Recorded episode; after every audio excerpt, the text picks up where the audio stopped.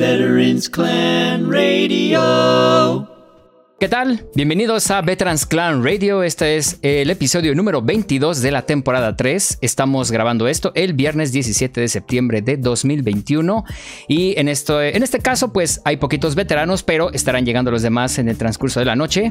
Mientras tanto, vamos a saludando a los que ya estamos. Inu, ¿cómo estás? ¿Qué onda, gente? Shalom. Ah. Perdón, perdón. No, estamos en tifón, está bien chido el clima. Eso está bueno. Y, lluvia torrencial y si se cae una ventana al rato, pues este, disculpen. ok. Shalom, ¿cómo andas? Todo mojado, pero bien, ya llegué. Qué bien, te tocó lluvia entonces. No, pues te está cayendo un tormentón en toda la Ciudad de México. Pero tormentón de bueno, del bueno de esos bíblicos, pero logré llegar a casa. Qué bien, qué bien. Justo a tiempo para Veterans Clan Radio. Y justo vamos a iniciar con la noticia de esta semana. Eh, bueno, sí, hubo bastantes noticias y justo me gustaría primero eh, algo que estábamos hablando fuera del aire y que estaba comentando Shalom, eh, fue justo un poco sobre la actualización del nuevo PlayStation 5. ya Digital Foundry sacó un video en colaboración con Gamers Nexus. Ahí, Shalom, le estabas comentando algo muy interesante. Sí, Gamers Nexus es el, es el, yo creo que el youtuber, pero realmente el tipo es un periodista, periodista de hardware, porque el tipo hace unas investigaciones, no solo a nivel técnico, que es que realmente el tipo domina a niveles de ingeniería, eh, lo que es el hardware, sino también es un periodista que averigua muchas cosas sobre la industria. Entonces le pasaron el análisis del, del nuevo Play 5, del PS5 con el nuevo disipador y llegó obviamente a una conclusión todavía mucho más técnica, pero a grandes rasgos comprobó lo que yo les estaba diciendo aquí. Que no iba a haber ningún problema. Que al contrario era igual de eficiente y que eso no iba a repercutir en ningún problema térmico con el Play 5. Lo, que es este de notar que pues Digital Foundry se iba a aventar esa cápsula ellos solitos, pero dijeron, no, este, yo creo que vamos a decir babosadas, así que mejor lo vamos a, le vamos a pedir al experto. Y el experto hizo unas pruebas que de verdad son pruebas de la gente que conoce hardware. O sea, análisis de materiales, análisis eléctricos, cómo se hace, cómo, cómo la termodinámica funciona en ese tipo de componentes y se acercaron con yo creo que el mejor analista de la industria. Y la verdad este pues qué bueno que, que no se quita esa cómo llamar em, moda de los youtubers de cualquier pendejada es buena realmente no o sea eh, no hay ningún problema lo dijimos aquí sin ser tan técnicos pero ya habló el tec ya habló el, el maestro técnico y dijo lo mismo el técnico mayor y dijo, con pruebas, con matemáticas, con física, les digo que no va a haber ningún problema. Así que no pasa nada, no hay, no hay drama ahí o kudos a Sony que, que pudo bajarle el peso a su consola y eso significa que debe de haber más profit para la empresa. Y más PS5 para la raza. Y más PS5 para la raza. esperemos que esto repercuta en el mercado el próximo año porque sigue habiendo escasez. Y no es por culpa de todos los demás componentes, sino por los chips en general. Así es, exacto. Entonces creo que esto va a ayudar mucho a que la oferta se normalice y que pues ya en unos cuantos meses más pueda haber PlayStation 5 y no solamente PlayStation 5, sino también Xbox Series X y Series S en el mercado para todos. Ojalá. Que hay mucha gente que me sigue preguntando dónde habrá consolas porque aunque yo no tengo previsto comprar una, pero sí hay amigos que me han preguntado y les he dicho lo mismo, háganse una alerta en Amazon. En keepa.com, si no conoces ese sitio es muy bueno para seguir ofertas de Amazon y eh, guardar el dinero y cuando salga la alerta aprovecharlo. Kipa.com es K E E P A.com. Sí, es un mantra entre los compradores de Amazon ese sitio. Hagan su wishlist. Exacto. Denlo de alta, denlo de alta ahí. Y a ese sistema les va a avisar cuando hay ofertas de su wishlist. Entonces es muy, muy buena, muy buen sitio para los que les gusta aprovechar las ofertas de Amazon. Así es. Y bueno, entre otras noticias también tenemos por ahí algo que salió. China expresa su preocupación por la representación de los hombres en los videojuegos. Ay, que no mames. sí, ¿qué, ¿qué, pueden decir al respecto? Yo creo que hablan de Genshin Impact. Híjole, es que todavía no llega el experto de Genshin Impact. Pero a ver si al rato que llegue. ¿Hay hombres en Genshin Impact? Así. Digo, yo no sé preocupar. Ahí está la preocupancia, güey. Ahí está la preocupancia. Es que es, eh, yo creo que eso es lo, lo, que a la China le estará preocupando. Mira, güey, en general. Ah, en general en el anime, güey. En general en el anime, deja del Genshin Impact. Hey. Pero en los videojuegos es un. En los videojuegos orientales es un espejo el anime, ¿estás de acuerdo? Sí, digo, el, pasa? el, personaje, el, el, personaje principal en cualquier juego japonés va a ser este el mono que, este, que se ve así normal, de pelo negro, eh, flaco, con que parezca como chamaco de 14 años, porque ese es el target. Y ya, ¿no? O sea, se acabó, es un mocoso. Siempre, hasta Shin Megami Tensei, que el, que el cuate protagonista es como una quimera, también es lo mismo. Pero, ¿Cuándo fue la última vez que tuviste un prota, prota masculino, digamos, realista? Eh, Gears, ahí estamos todos los veteranos. No, pero sí, obvio. Pero un prota masculino en el anime, güey, en, y en juegos japoneses. Y este, y Meta, y este, Metatron no cuenta, güey. El Shadowai no cuenta. El ave Fénix, Iki. Ay. Ah, te fuiste ah. muy allá, pero ah, para acá, por ejemplo. Más, más para acá. Ah, bueno, una referencia más más para generaciones que nos escuchan. Cualquier personaje que hacía Satoshi güey, por ejemplo. Ándale. Sí, pero ese señor eh, es completamente la excepción, ¿no? No, sí, claro. o por ejemplo, todo lo, todo lo que hace Toshihiro Kawamoto, que es el, el director de Cabo Vivo, por ejemplo. Él también hace esta, Naveshin, por ejemplo todo lo ya que hace. ya ves que ahorita están con la mamá de que hay inclusive en la fregada. Navecin hizo una, una caricatura, este, ¿cómo se llama? Nier Ninja, ah, acabas de ver el remake, voltea a ver el personaje.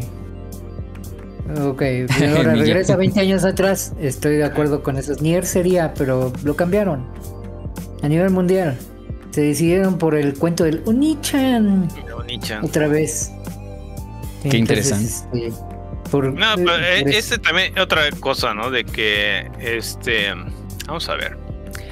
Y, el publicista aquí, También te fuiste muy lejos, niña. Macros 1982. ¿Por qué te vas tan lejos? Macros Plus 1994. Macro 7. Digo, hasta hasta Macro uh, hasta no, pues Delta no cuenta. Y tampoco este. Delta no cuenta. que Delta no. Frontier cuenta. Frontier tampoco. Frontier, eh, Frontier ya, ya, un poquito, pero. Pero un poquito, pero, pero, pero alto. Porque... ¿Quién anda ahí? Digo, era, era un era un eh, Dancer Kabuki, güey, así que. Eh. Ah, igual, al... ¿Por qué te vas hasta el 77, Milla? Este, Gundam, pues es por acá, o sea, el último Gundam Hathaway, el que acaba de salir hace tres meses, es un güey adulto. es un básicamente, teto. Estoy de acuerdo, pero es adulto el este, güey. Eh, entrando a, la, a, lo que es, es la era homosexual. Eh, es marica el cabrón, pero bueno. Entrando a, a, lo que es la era GS, como por el 2000 y demás, fue donde empezó a, como a quedarse esto del, protagonista que es masculino, pero medio andrógino, ¿no? Esto ha pasado hasta en Kamen Rider, ya ves, antes era Segata Sanshiro, el, el, Kamen Rider bien macho y todo. ¿Cuál es el estereotipo que yo creo que domina en los juegos y en el anime? Hablando de, estilos de, o arquetipos de personaje que se pueden ser como partícipes de un videojuego y en el anime. El Kirito, güey. El pinche Kirito, güey, ese güey. Ha roto paradigmas, cara. Así el es. Pinche Kirito, güey. Por cierto. todos, son así. Vamos saludando también a los veteranos que ya se están uniendo. Eh, ¿Cómo estás, Monty? Bienvenido. Buenas noches, todo bien, todo bien. Hablando de A ver, ¿por qué China se preocupa de, de que no están bien representados los machos en, en los videojuegos, Monty? En Genshin Impact hay güeyes, ¿no? Sí. hay pocos, pero son? hay. ¿Son Bishonen, güey? Son pocos, pero pues, son, son lo que son lo que se puede llamar un Ikemen, como hombres apuestos y andróginos. Madres. Así como los vampiritos visiones de, de Castlevania, así. Pues, también a, los este, americanos les encanta ese, ese tipo de personaje, ¿no? todos los vampiros después de entrevista con el vampiro tienes que estar así Visionen. Bien, guapos y, y, frondosos, ¿no? Que está bien, digo. Ese es su pinche target. ¿no? Eh, eh, de eso, eh, de eso a, que China le interese, ¿por qué fregados? Que hagan sus juegos, ¿no? Porque, a ver, güey, recuerda en dónde estamos. Estamos en Discord. ¿Quién es el accionista mayoritario de Discord? Ay, ¿quién ha mamado? Y, bueno, y esa empresa, ¿cuánta lana le ha metido a las grandes corporaciones de videojuegos? Güey, se tragaron todos los indies que hay aquí. Ah, bueno, entonces ahí viene Marvel, güey. Marvelous, que son, que son los que más este, hacen este tipo de, juegos. No, tengo el dato de cuánta lana China le ha metido a los videojuegos, pero estoy seguro que si no tiene la mitad de accionistas de cualquier empresa, a nivel mundial, yo creo que está muy cerca. O sea, el billete de China está metido en los videojuegos a la cintura, cabrón. Entonces es preocupante. O más bien da mucho que pensar de que esos güeyes ya se empiecen a expresar así. Porque eso quiere decir de que ya el partido de los trabajadores y el Politburo, ¿eh? el ya está analizando acorde al libro rojo de Mao que dicen estos güeyes están muy maricas, cabrón. ¿Vieron, ¿Vieron, los anuncios militares de los de Estados Unidos y dijeron, no, no, eso no puede ser, no se puede. Ay, pues no, güey. O sea, no te extrañe, güey. Porque, ¿Por qué China lo dice? Pues porque el varo de China está ahí, güey. ¿Por qué la gente va a hacer? Pues porque ahí está, ¿no? Entonces, ¿qué, vamos a ver? ¿Y por qué el mundo se tiene que preocupar? ¿Por qué se tienen que preocupar de China? El día de hoy, señores, Estados Unidos le propuso a Australia compartirle tecnología nuclear en submarinos. Y Australia, gracias a ese gracias a ese ofrecimiento, mandó al carajo una compra de 100 mil millones de dólares como Francia, porque Francia le iba a vender submarinos convencionales. Y el día de hoy Francia está pensando así, así, así está, de romper relaciones comerciales con Estados Unidos por ese agandalle. Pero ¿saben por qué lo hizo Estados Unidos? Porque necesita retomar el control militar del Pacífico, gracias a Australia, Porque China tiene media flota de China está en el Pacífico. Sí, Entonces estas son. Este... ¿Por qué Estados Unidos está haciendo ese sacrificio de compartir tecnología nuclear? No armas nucleares, tecnología nuclear de, de reactores militares en submarinos, donde solamente existe un país con el que le ha compartido esa tecnología, que es Gran Bretaña. Pero ¿por qué con Australia? No son nada güeyes, o sea, eh, obviamente hay un desbalance de poder y a ese grado militar y de conveniencia están los gringos sacrificando por tener controlado a China en el Pacífico. No es extraño que China también pues empiece a mover fichas en billete, quizá no en militar, pero en billete, esté pensando en dónde meter más varo y en dónde prestar más con menos interés, porque acuérdense que China más de medio planeta le debe dinero. Y principalmente países donde hay desarrollo tecnológico. Y también ahí es donde han metido billete. Que si te has fijado en Australia mucho de lo que es este eh, bienes raíces y demás son los chinos los que o han invertido o, han comprado, que es lo que son cualquier departamento en una ciudad de las principales de Australia, es el, el dueño es chino. No hay, dinero australiano nativo allí ya. Y eso me comentan seguido porque tengo bastantes este, colegas. Y, y, está cabrón. La gente normal ya no puede comprarse una casa en, Canberra o lo demás, porque todo está hecho. Todo, le, este. Todo lo compró capital chino. Bueno, güey, agradece que vives en un.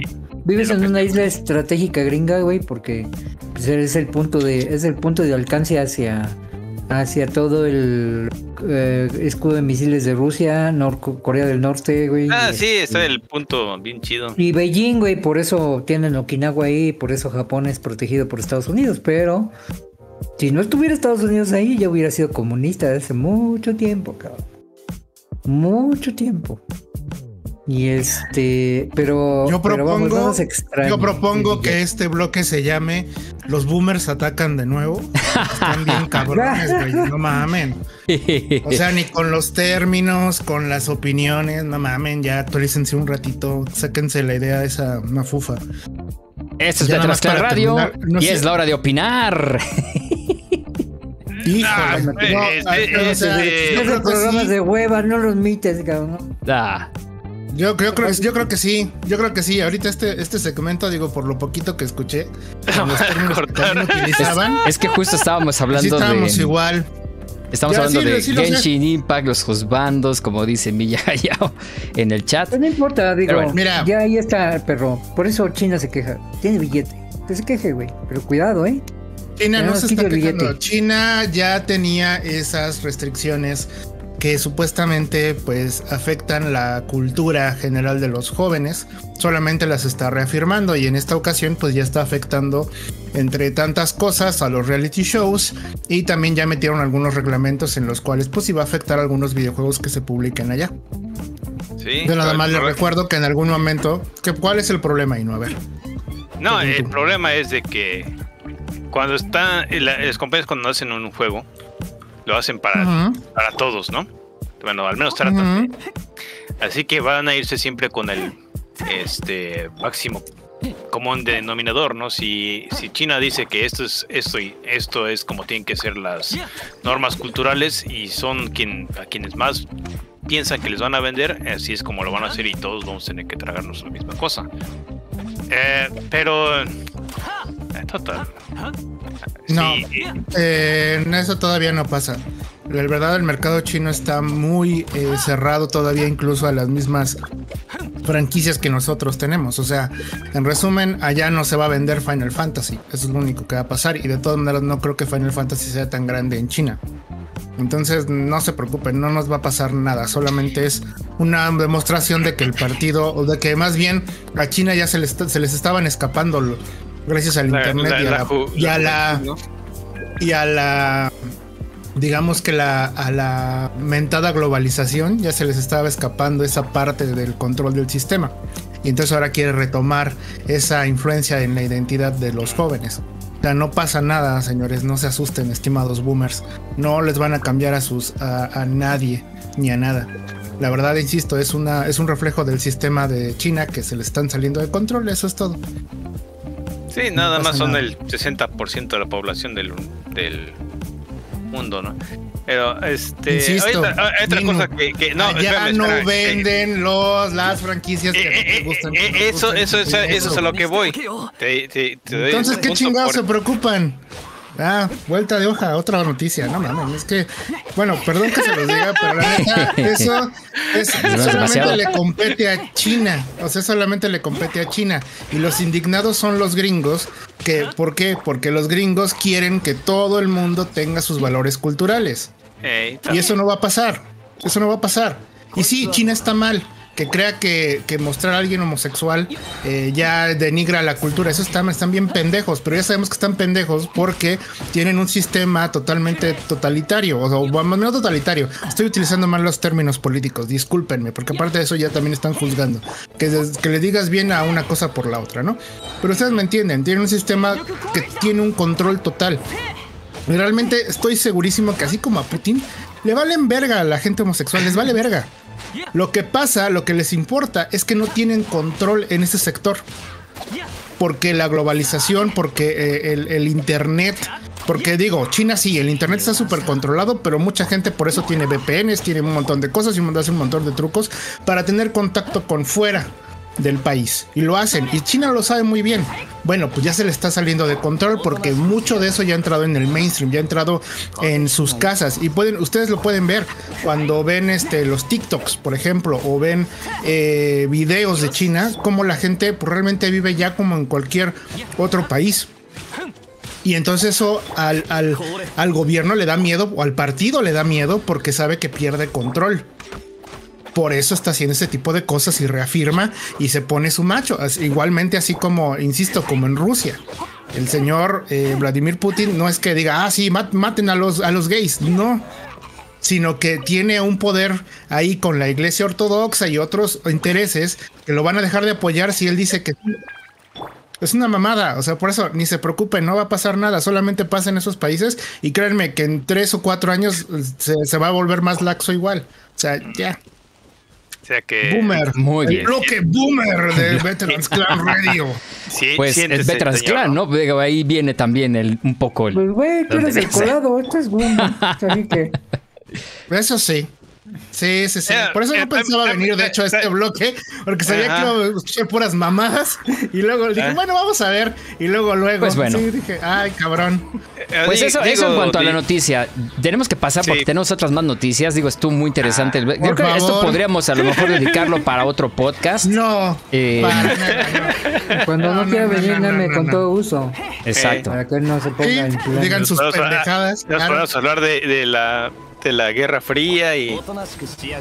Sí, exacto. Porque ahorita acaban de decir de eso de la Guerra Fría, cabrón. Leche la, Es una guerra comercial. No mames, no. leche la bacteria, este. No, no mames. Exacto. Miren, Sí, ¿qué les parece? Eh, esto es, muy interesante, pero creo que podríamos manejarlo para otro, otro programa, porque sí tenemos noticias que comentar y justo ya vamos un poquitín tarde. Entonces, pero eso sí, aquí, aquí para los que nos eh, escuchan en Spotify, estamos viendo imágenes de Genshin Impact, ¿no? Precisamente. Ya, ya, denle la vuelta. Genshin, no le va a pasar nada a Genshin Impact. Está tan muy cabrón como para que le pase algo, no se preocupen. No, no le hagan caso a los viejitos que acaban de ver. en fin. Pues bueno, eh, en otras noticias, tenemos que Brendan Thorne regresa a Bungie. ¿Quién es Brendan eh. Thorne? Bueno, un poco más de contexto. Brendan Thorne fue el diseñador de los raids de King's Fall, Wrath of the Machine y Last Wish, así como de el calabozo Shattered Throne, o sea, del trono destrozado. O sea, los raids creo que los que se pueden considerar los mejores raids de, Destiny, pues fueron diseñados por él precisamente. Y, regresa como director de diseño. El 1, el justo el raid del 1. Sí, sí, sí. De King's Fall precisamente. Of the Machine. Hablando de Destiny en franquicia en general. Bueno, no importa. El chiste es de que él es el de los que ha hecho los, los raids muy chingones, como insisto, del de Oryx mencionaba Shalom mucho. Y sí, güey, la neta sí está bien chingón. Y qué bueno que ya regresó. Y me mencionaban que él fue el que hizo los calabozos, ¿no? O sea, fue el primero que dijo. el, primer calabozo que él diseñó fue el del, el del Whisper ¿Trono destronado? Ah, el, no, no, no, el, el que es el, que estuvo para darte el sniper del susurro de Worm. Hijo de perra, pero sí, son muy buenos. Ese, fue porque, y de hecho fue bien cagado porque nadie sabía ni cómo sacarlo. fue, ya ves que era de que tenías que estar en un evento y que saliera un jefe, güey. Y este, y salía la el portal Taken y entrar al calabozo y te duraba exactamente el pinche contador 20 minutos. Ah, sí, sí, sí. Ese fue el primer calabozo que le diseñó. Muy bueno. Fue, un rompemadres eso. ese, fue el que, el que me llevaste, ¿no, Shell? Sí. Y también. también brinca, por aquí, güey, tú eres titán. Tengo que darle toda la vuelta. Eh, podía, cabrón, tú no siendo Hunter. Qué vergüenza, güey. Pero también este le metió el sabor en el, la furia de las máquinas, el, el puzzle de binario para sacar el brote perfecto. Bueno, el, Outbreak en ese entonces, el, Outbreak, Prime. se llama. Y, que también pues hasta me motivó a hacer una aplicación para poder sacarla, interpretar el binario que daban las terminales, ¿se acuerdan? Sí. ese tipo de, actividades, la neta, ese cuate las ha hecho muy bien. Y, y qué bueno que regrese. Eso regresa para la Reina Bruja, así que pues, esperemos que va a mostrarnos para esa, para esa expansión el próximo año. Faltan un poquito más de cinco meses. Así que, pues qué bueno que regrese ese cuate. Bien, siguiente Así es. Siguiente noticia. Nueva actualización en el PlayStation 5 permitirá mejorar el almacenamiento interno. Más bien agregarlo, ¿no? Este. Ahí dieron hasta tips para cómo agregarle heatsink a la, a la memoria para, porque es, es de los requerimientos que tiene, así que si tiene un PS5 y, como ven ya no tienen todo el dinero del mundo para comprarse la, nueva memoria, pues busquen ahí algún tutorial. Estoy seguro que hasta Linux Tactics pues, ya los puso. Está bien, pero digo, la promesa de tener juegos más chicos como que no, no se ha cumplido hasta ahora. Que sí es, sí es algo necesario para, ¿Sabes qué? Que sí son relativamente más chicos y no. pero el problema es que es relativo. O sea, son 20 gigas menos, 30 gigas menos y de todas maneras es muy poco. Eh, digo, no estoy hablando de Call of Duty, Call of Duty Activision. Eso les vale madre. verga. No les vale verga, pero. ¿Qué es, el único, ¿qué, es, el único, juego que puedes jugar en tu PS5? ¿Y? ¿Y? nada más cabeza. Porque nada más cabeza, exactamente más dinero para nosotros, perros. Este, díganme si no. Sí, sí, sí. Eh, eh, pero bueno, es, es, es, bueno, es una buena opción. No, no sé si, si alguien quiere voy a tratar. Yo, yo no, porque todavía no ocupo. Pero eventualmente. Yo no, porque soy pobre. Eh, Shalom me comentaba que el más barato ahorita ya, y eso así buscando rebajas, está en 4, ¿no? más, o menos 4 mil pesos, más 200 este, dólares. En Estados Unidos están en está la gente cazando ofertas en 150 dólares. Imagínate cómo está el perreo. Este, usualmente está en 180 dólares.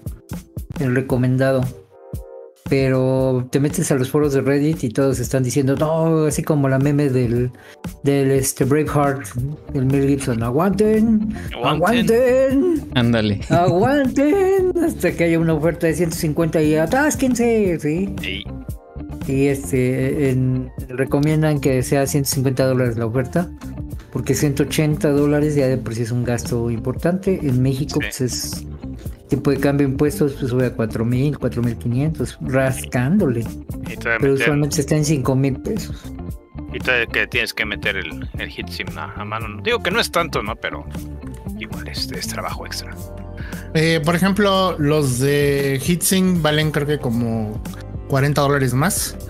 Pero eh, por ahí el mes pasado, mes, hace mes y medio que salió el beta, de, ese firmware que permitía hacerlo en los, en los, digamos que de prueba en los Play 5. Ah, salieron muchos tutoriales en los que te decían, ¿sabes qué? Mira, cómprate un heatsink de 10 dólares y ya. O sea, es lo mismo. Y no hay bronca y realmente nada más lo pegas. O sea, literalmente lo pegas. Sí, hay, hay unos heatsinks, si no mal recuerdo, son de Be Quiet.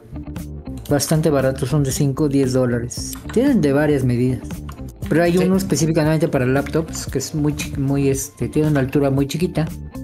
Me imagino que así de pura chiripa debe ser el ideal para el Play 5. Porque hay unos disipadores muy grandes, hay unos muy altos. Pero pues obviamente esos son para, para, para motherboard de PC. Sí, no, no van a caber. y hay otros con RGB, papu. Ah, sí, para dentro de la caja. Donde se va a ver bastante bien. pero va a tener más frames, aunque tú no ves ah, más. Sí, sí, sí, A lo mejor se logra notar el reflejito, ¿no? Del, del eh, foquito. rejillas, va a salir ahí la RGB, la rejilla. Todo, con RGB va más rápido. Este, ah, es, en, la, en, la, semana salió un, un, modder que hizo este botones. Digo, hay varios botones RGB para, para el Switch y sacó su nueva, su nueva versión. Ah, lo puedes programar y todo. Sí, güey. Para los botones, el, control del Switch. Está bien. Híjole, pero sí está padre. Pero la manera en la que están hechos los Joy-Con, eh, digo, no decía, ah, están chafas. Sí, sí, sí, ya sé, están chafas. Pero me refiero a que. Eh, no, está, estaría, bien no estaría muy, muy compacto. Tienes que, tienes que no estaría sencilla. Este... No, tampoco romper. No, tienes, tienes que, bueno, modificar la carcasa. Que sí tienes que meterle tijera y. Ah, claro, ya para el foquillo. Claro, claro. Tienes razón. pero bueno, RGB todo, todo la regla. No, hombre, pero claro. Pues bueno. ahí tienes a, Monty con, con todo su, su lámpara de, de, emociones que tiene ahí. Ese, es su. Ese es su lámpara de emociones. Hasta el pues, micrófono tiene. Hasta el micrófono tiene RGB en su caso, ¿eh? wow. El micrófono es RGB. Wow. Y eso es nada más para nosotros, ¿eh? Él no lo ve solamente para la gente que nos ve en vivo. De hecho, por el filtro. Exactamente, para los que nos siguen en YouTube. No lo veo por el filtro que está aquí. Ajá. Perfecto. Y pasando a otras noticias, eh, justo usuarios de Windows 10 ya podrán hacer stream de juegos de Xbox directo a la PC. Esto porque ya se libera para una beta pública, ya pública como tal, del servicio de stream a través de Xbox Game Pass y va a estar disponible en México precisamente. Entonces eh, ya veremos, ya veremos eh, si podemos tener ya la oportunidad de entrar justo a la beta pública para probar ya en una versión un poco más cercana al mercado este, este servicio. ¿No se podía ya o nada más es de que Windows 10 estaba, estaba restringido al, a solamente un ring de pruebas que también te podías dar de alta en él pero ahora ya van a abrirlo para que el público lo pruebe. Sí, otra opción. ¿Y en todos los países? ¿O nada más en donde funciona Xcloud y todo este pedo? De momento son los países donde funciona Xcloud y entre ellos está, está ah, México. entonces ya, Xcloud no, funciona aquí de manera normal. No está abierto, Eric. Nada más te, tenías que haber apuntado una beta, pero no está abierto. Y tener que ser el Garu también. No, sí. Que Sí, esos cabrones son los únicos que tienen acceso. Yo me inscribí, mira, me pintaron dedo. Y pito. y, el Garufito no juega, güey. Remy tampoco. Exacto, eso es lo peor. Microsoft, güey. Digo, aquí lo que va a hacer es que ya la, la forma de registro ya va a estar disponible para el público en general que quiere entrarle a la beta, precisamente. Para que te, para que te metas a la rifa del boleto. Pero todo eso es a través de Xcloud, ¿verdad? O sea, porque a lo mejor mucha gente cree que, que es... Um, sí, es Xcloud, es Xcloud, nada más porque, porque ya se podía hacer de la consola a la PC. O sea, de tu consola Xbox One a la PC ya se podía con la, con la app Xbox. Pero esto es directamente sin descargar, sin tener consola como tal, sino nada más la aplicación Xbox. Y pues otra vez, eh, de nuevo, seleccionados, ¿no? Con filtro todavía.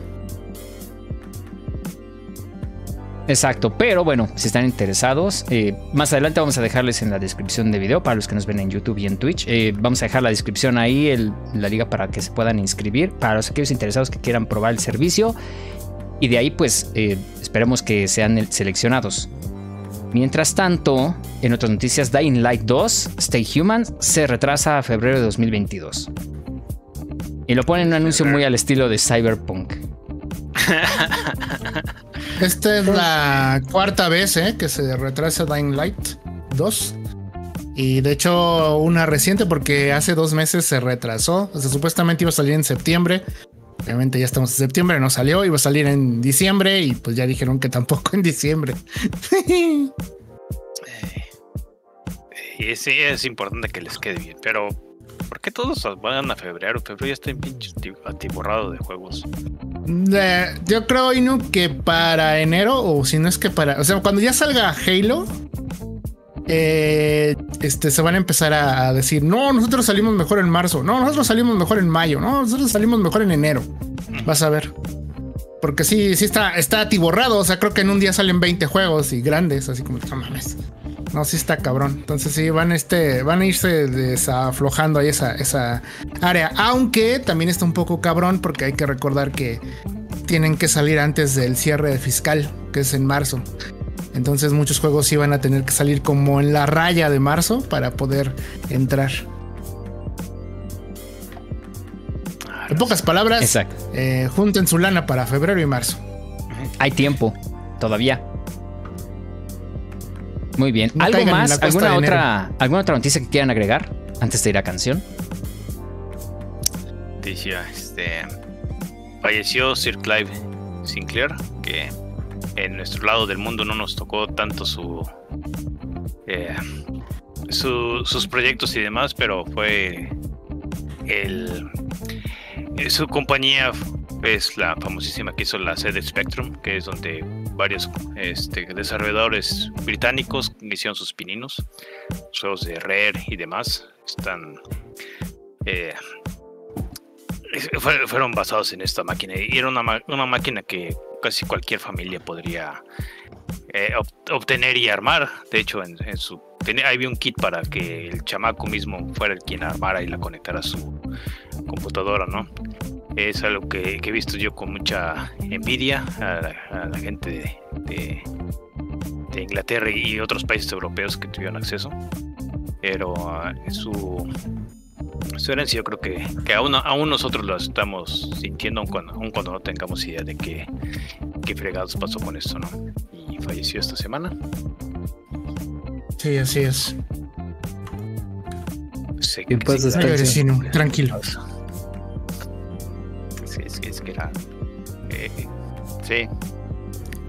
Un, genio relativamente. Este, eh, bueno, otra no. y cambiador. En otra noticia, Yuji Naka ya se va a hacer indie. Va a hacer juegos independientes. ya. Ok. con el pendiente. Es conocido por juegos famosos como Sonic. Pues okay. el Sonic nada más. Y el increíble Balan Wonderworld. Ay, solamente no, no, solamente no jugó. No, no. ¿Cómo se llama? Ah, no, hizo, el, hizo el, juego este del, niño que, arrastra huevos en, GameCube. que seguramente Pepe va a saberse el nombre. Ah, él, ha hecho muchísimas cosas aquí y allá, especialmente en Sega, todo el, diseño que uno dice inmediatamente Sega, que es así brazos bien flacos y, guantes y demás, es, es todo de, de, él, ¿no? Pero pues después de, de su fracaso en, con Square y demás, pues está, está bien que, regrese a algo más menos exagerado. Espero que no sea como el diseñador de Mega Man que también terminó siendo podrido, pero. O sea, se va a hacer algo en donde. algún proyecto que tenga. en el que tenga más libertad creativa, ¿no? Por decir así. Eh, que, le pongan más riendas a, su creatividad, que eso también es necesario. De hecho, yo creo que él necesitaría que alguien, o sea, necesita un Rod Ferguson que le diga, güey, no, por aquí no, mejor por acá. Pero no, no creo, no lo tiene. No, no tiene. Ahorita va a ser un juego de para celulares, es lo que ya dijo. Ok. Y ya. Muy bien. Pues, ¿qué les parece? Vamos a canción y justo en el siguiente bloque vamos a hablar sobre las consolas que ya son retro. Sí, hablamos de ti, Xbox 360, PlayStation 3. Pero antes, Vamos a escuchar algo de Undertale, que justo esta, esta semana cumpleaños. Esto es Hopes and Dreams y His Theme. Esto es de Holder Remix y lo escuchan en Veterans Clan Radio. Regresamos en un momento. Veterans Clan Radio.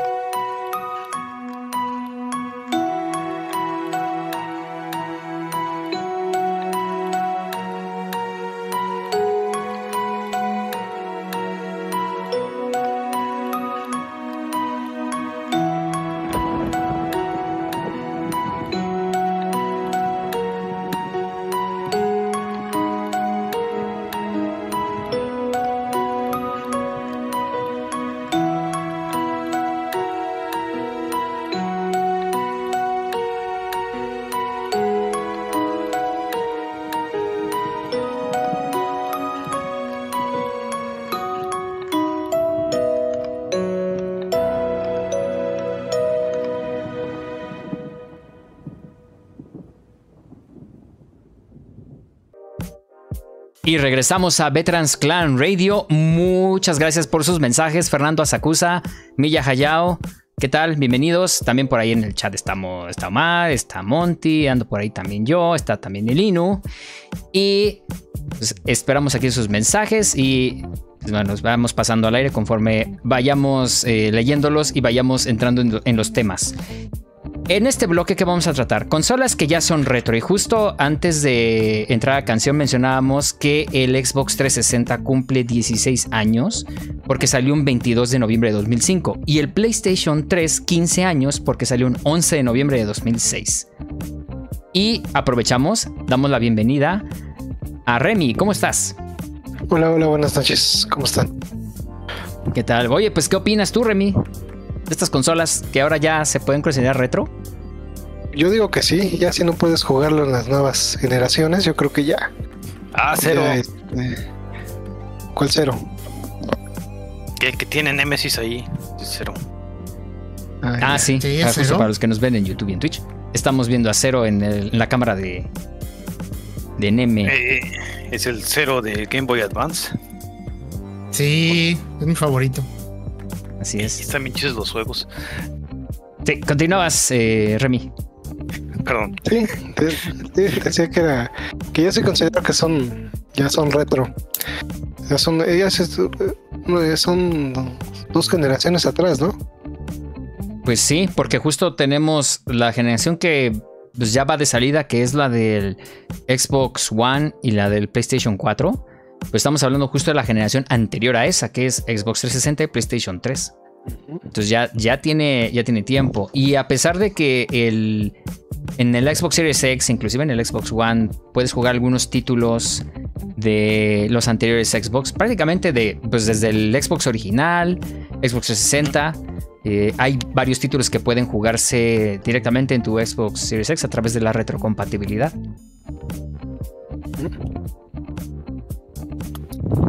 Sí, de, hecho yo una página donde sigo, donde están las ofertas, las partes retro es todos los juegos de Xbox 360 y, este, bueno, y Xbox normalito tanque.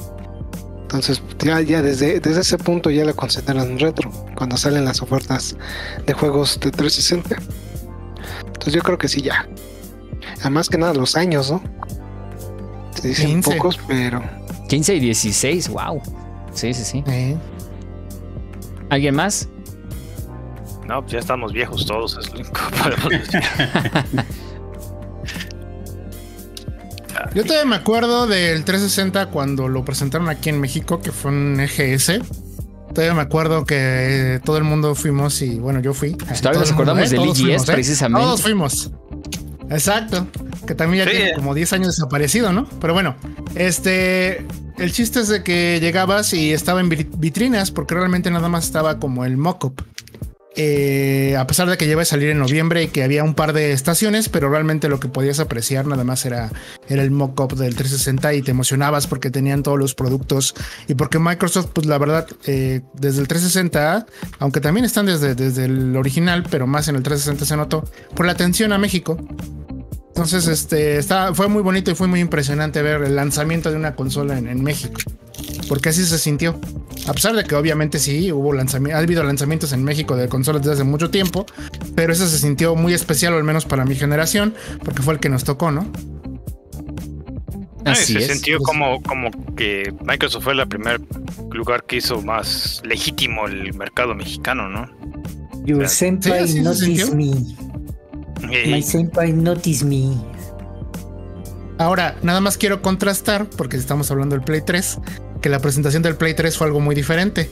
Era formar, era en un hermosísimo, ¿qué digo hermoso? Muy bien logrado stand de PlayStation que era como combinar eh, todo, lo que todo lo que conocías de PlayStation hasta ese entonces con México y formarte tres horas o dos horas para ver al PlayStation 3 girar. Ah en un, este, en un centro. Como en un aparador, una vitrina, ¿no? En un aparador, vitrina y alrededor videos porque no había estaciones, a diferencia de con Xbox que sí hubo estaciones de juego. Aquí no, aquí nada más eran pura una vitrina y videos. Y era de, este es el Play 3, y dando vueltas como pollo rostizado, desgraciado. sí, cierto, ya, ya se me había olvidado. que era un cuarto, ¿no? Que primero estaban los de prensa. Y, si no te alcanza, consigue otro trabajo. No mames. Ah, uy. Ah, uy, uy, uy, uy, claro. Esa, presentación. Espérame, aparte de eso, la presentación de que obviamente Ginu ya hizo referencia al de está basado en historia en la en historia de Japón real, ¿no? Que realmente no. Era el juego Dynasty Warriors. Ajá.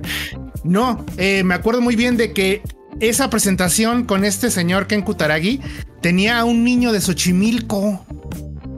Ah, hablando del Play 3, sí, porque ah, el PlayStation está en todos los territorios en esa presentación de 3. Entonces pasaron así como pasaron como PlayStation en el mundo y pasó en México. Y en México era un niño y con el fondo de unas chinampas diciendo: Sí, el PlayStation está bien chido es que es territorio indómito. Es como de neta. Esos Xochimilca son de, son de territorio indómito, güey. Territorio virgen.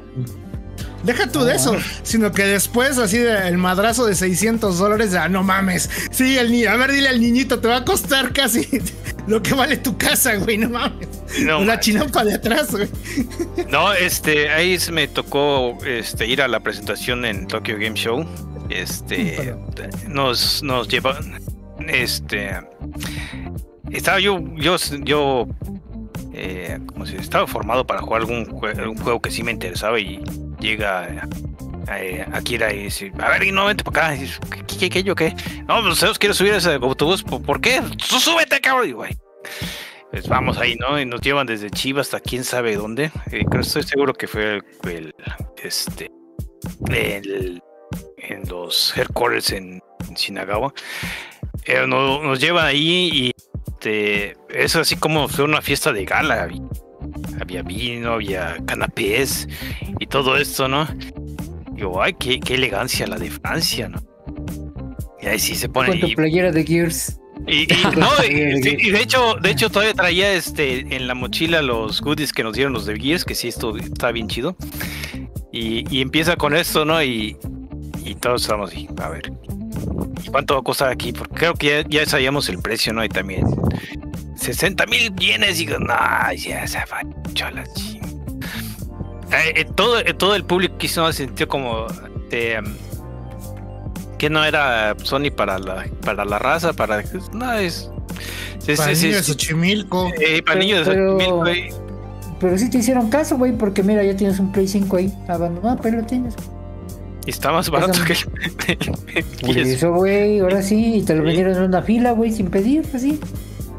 No, que te digo, que un amigo me lo vendió porque ya tenía uno. Ajá. Ah, sí, claro. Sí, sí, en la cola de las tortillas. Oye, amigo, ¿cómo estás? ¿No? Uy, güey. Cuando están lavando las magos. Hola, amigo. Hola, amigo. Buenos días. Buenos días.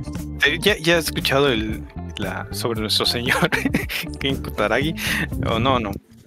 Eh, pero sí, le, se, se pasaron con lo de con lo que debo hacerlo así muy, muy elite, muy, muy pop-off, ¿no? Además porque este, todavía unos años antes hacían las presentaciones de, de Sony este, y casi casi, casi casi Square, porque estaban prácticamente casados un par de años antes. Y estaba muy accesible, muy, como digamos, pues para la, para la raza común y corriente, ¿no? Y yo siguiendo más común y muy corriente, ¿no? Pero, sí, sí se sintió el, el golpe como diría este Garo, pues, eh, es la compañía que pone una orquesta para iniciar su pinche consola, ¿no? Sí, sí se pasaron con él. No sé cuál, cuál sea su, su opinión al respecto. Sí, claro, eh, fue algo muy inesperado. Aparte eso y el Giant Enemy Craft. Y el Ridge Racer. Ah, no, eso fue un año después, fue en el mismo año. El Ridge Racer. Ridge Racer. Y así, ah. Seguro que fue. Sí, estaba como muy desconectados de la, de la gente común y corriente. De su público, que fue muy raro, ¿no? Porque siendo la consola más popular. Sí. Eh, PlayStation 2. Y no. Y, y sí era así como. subió. Sí, se le subió. Pero feo. Pero ya. mal Nintendo, ¿no? sí. Y creo que fue por eso también de que el Nintendo, el, Wii, que ya también vamos a decir que es que es retro porque pues, está bien pinche guango. Deciden decirse, no, pues vamos a hacerlo todas las cosas más ah, como si fuera un juguete porque es, mejor tener ese target que, que la gente que la gente que no existe en, en el mundo de Sony, ¿no? Porque te verás era así como para puro pura persona chic, puro este joven trabajador de, de oficina con que, que usa pantalones un poquito más cortos para verse más alto y que se corta el cabello con sus cortes de cabello cuestan 6 mil yenes, ¿no? O sea, un poco payaso. Ese Inu está sacando cosas que trae mucho en su pecho, ¿no? Oigan, ¿y qué juegos fueron los que, por así que los que recuerdan de esta, de esta generación, justo del 360, del Xbox 360 y del PlayStation 3? Gears. Gears es uno, ahí estábamos los veteranos, justo. Sí, en las hordas. El clan, sí, el clan comenzó con, con Halo 2. Con Gears se, se asentó todo nuestro nuestro amor, odio. Tenemos la experiencia cooperativa por excelencia y, descooperativa y madre y, y chingate, chingamos los unos a los otros también por excelencia. Tenía, tenía de todo. Mira, yo te voy a decir dos juegos que son la razón por las que me compré ambas consolas. La primera fue haber jugado Gears of War eh, igual en el EGS.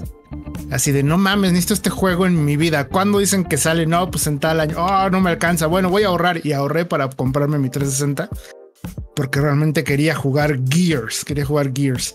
Y el juego que me hizo comprar un PlayStation 3, pues ya saben cuál es, y es de una vez anotar al marcador Metal Gear Solid 4 de Hideo Kojima. Que todavía no lo juego. Yo creo que ese marcador ya había explotado. De, de tanto conteo. El marcador. Ya, y si no ha explotado el de. ¿Cómo se llama? El de Destiny. El de Destiny nació explotado, así nació. Algo así, ya, ya de ese ya ni lo contamos porque ya justo tantas veces que hablamos de ese juego, pues ya hubiera, ya se hubiera sobrecargado. Pero sí, bueno, eso, es un, precisamente unos juegos. Yo recuerdo mucho cómo eh, llegué con una Xbox 360 a casa. Y justo para jugar Halo 2 con ustedes. con eso? Ah. Ay, de veras, yo los conocí en Halo 2, fíjense. Yo la primera vez que me uní a jugar con ustedes fue, fue eso, con Halo 2. las partidas de despedida de Halo 2. Me acuerdo. Sí. Nos seguimos jugando en el 360. Así que despedida, así como que despedida. Mm. No, no, no. O sea, era despedida de los servidores de Halo 2 de 360. Ah, sí. Ya los iban supuestamente a quitar. Es que iban, de hecho ya iba de salida la versión de Xbox Live para la Xbox original. De hecho hubo, hubo una, un par de personas que se quedaron en línea a ver hasta el momento que lo sacaron. Sí, quedaron casi, casi tres días, ¿no? Creo que quedó una semana. Eh, ahorita les, busco el dato. pero eh, una vez que ya tenía la conexión, digo, los servidores de Live en realidad ya no tenían nada que hacer. Nada más era de este, prepararlos y que todos estamos contentos.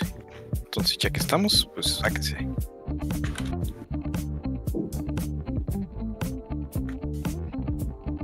Sí, ¿alguien más que quiera hablar sobre su juego favorito de estas generaciones? Un juego favorito. ¿no? Así como que por uno no, pero por ejemplo del Play, bueno, el 360 a mí me lo vendió una Edecán.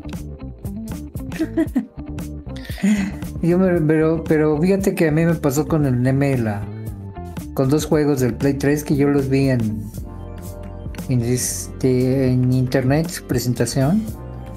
Uno era Folklore y otro era Heavenly Sword.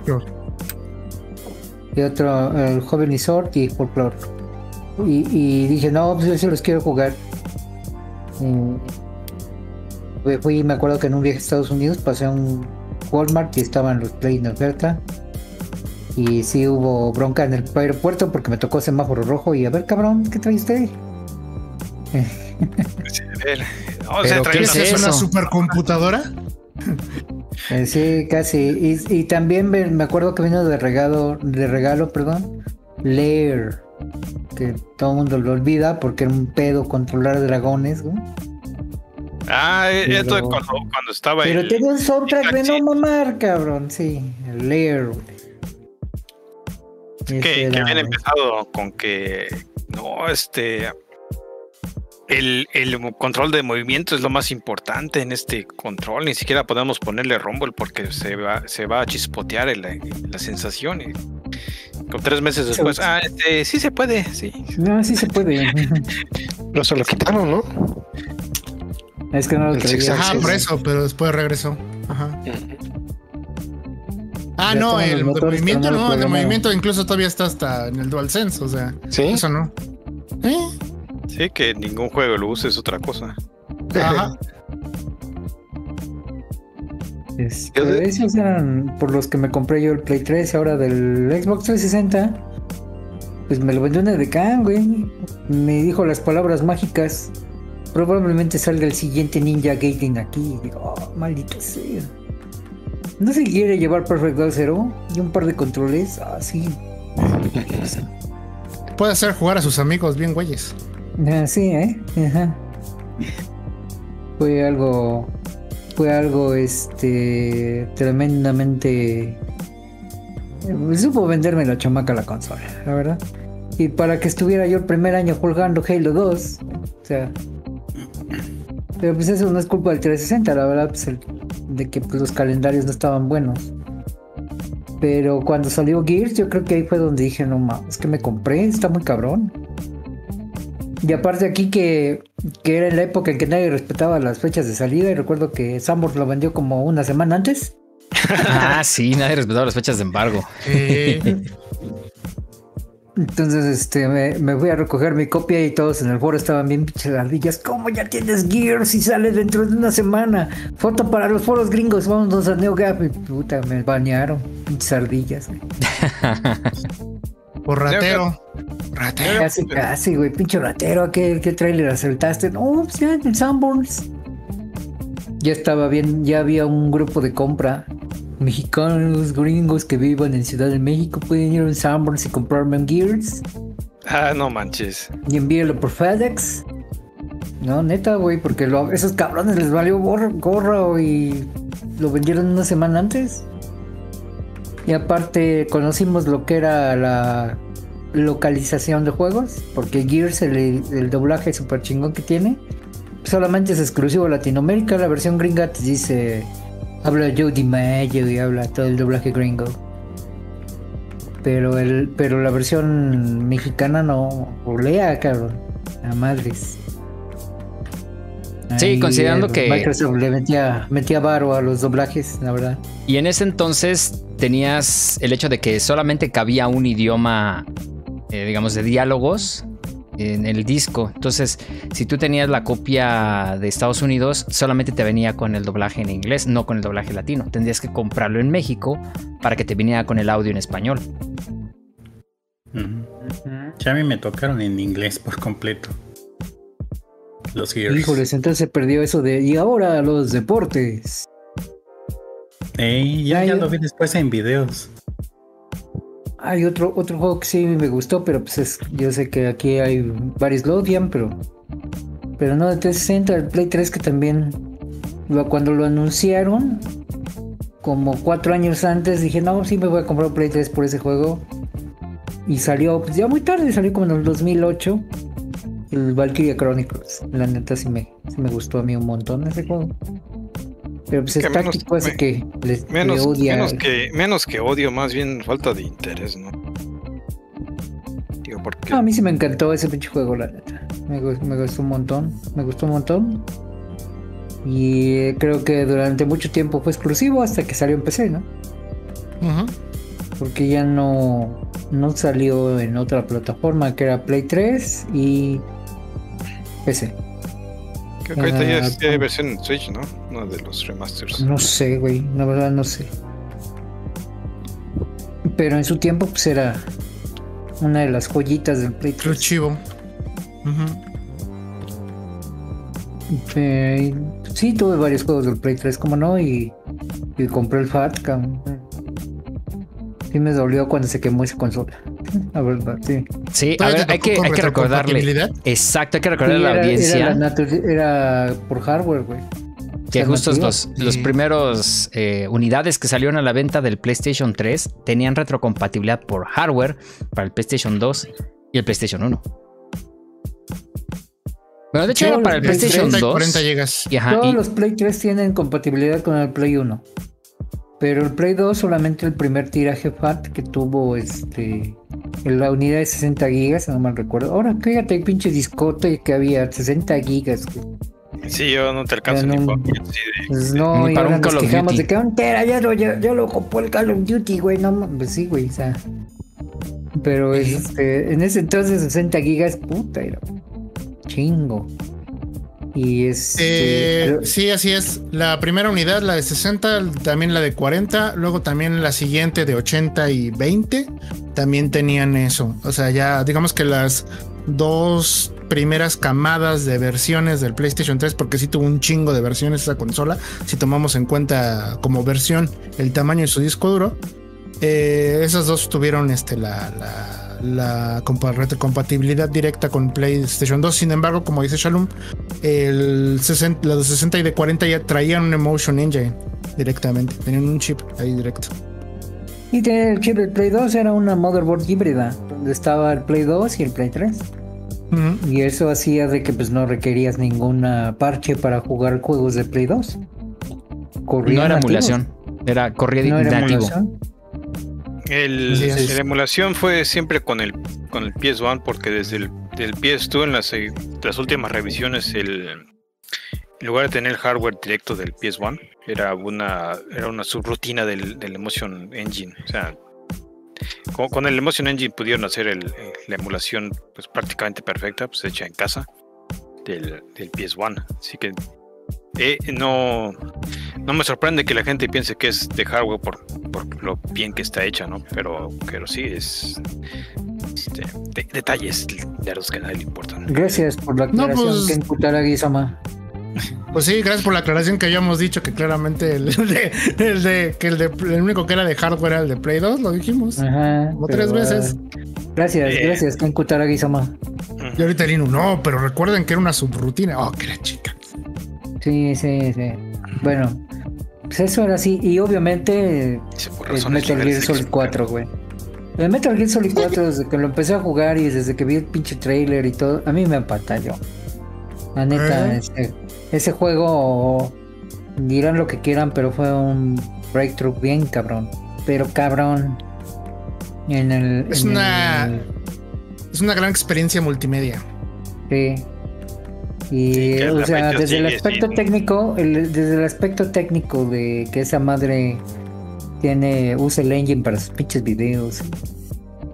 Y por eso no lo pueden portear, porque está todo hecho con el con el Cell, Cell System, O sea, yo creo que se van a gastar más varo haciendo la, la traducción, el compilador de, de esa madre a otro, a otra arquitectura, porque Debe ser incosteable para Konami hacer un compilador para esa madre. Por lo complejo que llegó a aprovechar la consola en sí. pero ese juego es una, una chingonería, la verdad. O sea, mm, me, lo compré el día uno y creo que que fuimos los únicos que en un foro veterano ya extinto, pues el Neme y yo estábamos diciendo, no mames, con el pinche con el pinche match de los viejitos, güey, los besos, güey. Llegó el ¿de qué están hablando?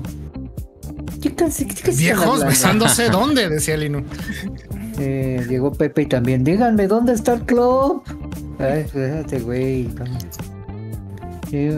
Yo creo que éramos los únicos que lo estábamos jugando en ese momento.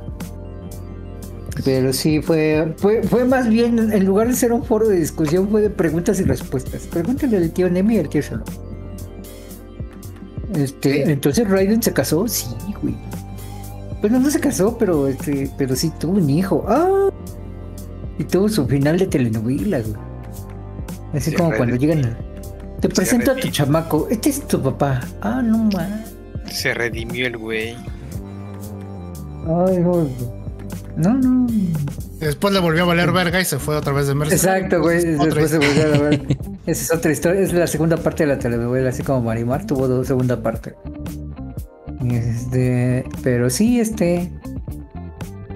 En una época en donde no se podía jugar en YouTube porque YouTube no soportaba videos tan largos. Uy, sí, sí, antes era de ¿qué? 10 minutos el, el máximo. Esos eran los. No. Esos eran los fifis, güey, los que tenían este permiso de YouTube para subir videos de 10 minutos. Eran como 3 minutos, ¿no? Eran de 3 minutos, güey, ya. Eran los TikToks de ese entonces, chavos. Sí, güey. Ándale. Y, en YouTube. Y recuerdan que cortaban en segmentos cuando hacían varios resolución de 480p. ¿Eh? Y entonces, la, y aparte era un pedo grabar del Play 3, eh, porque ya implementaba encriptación el HDMI.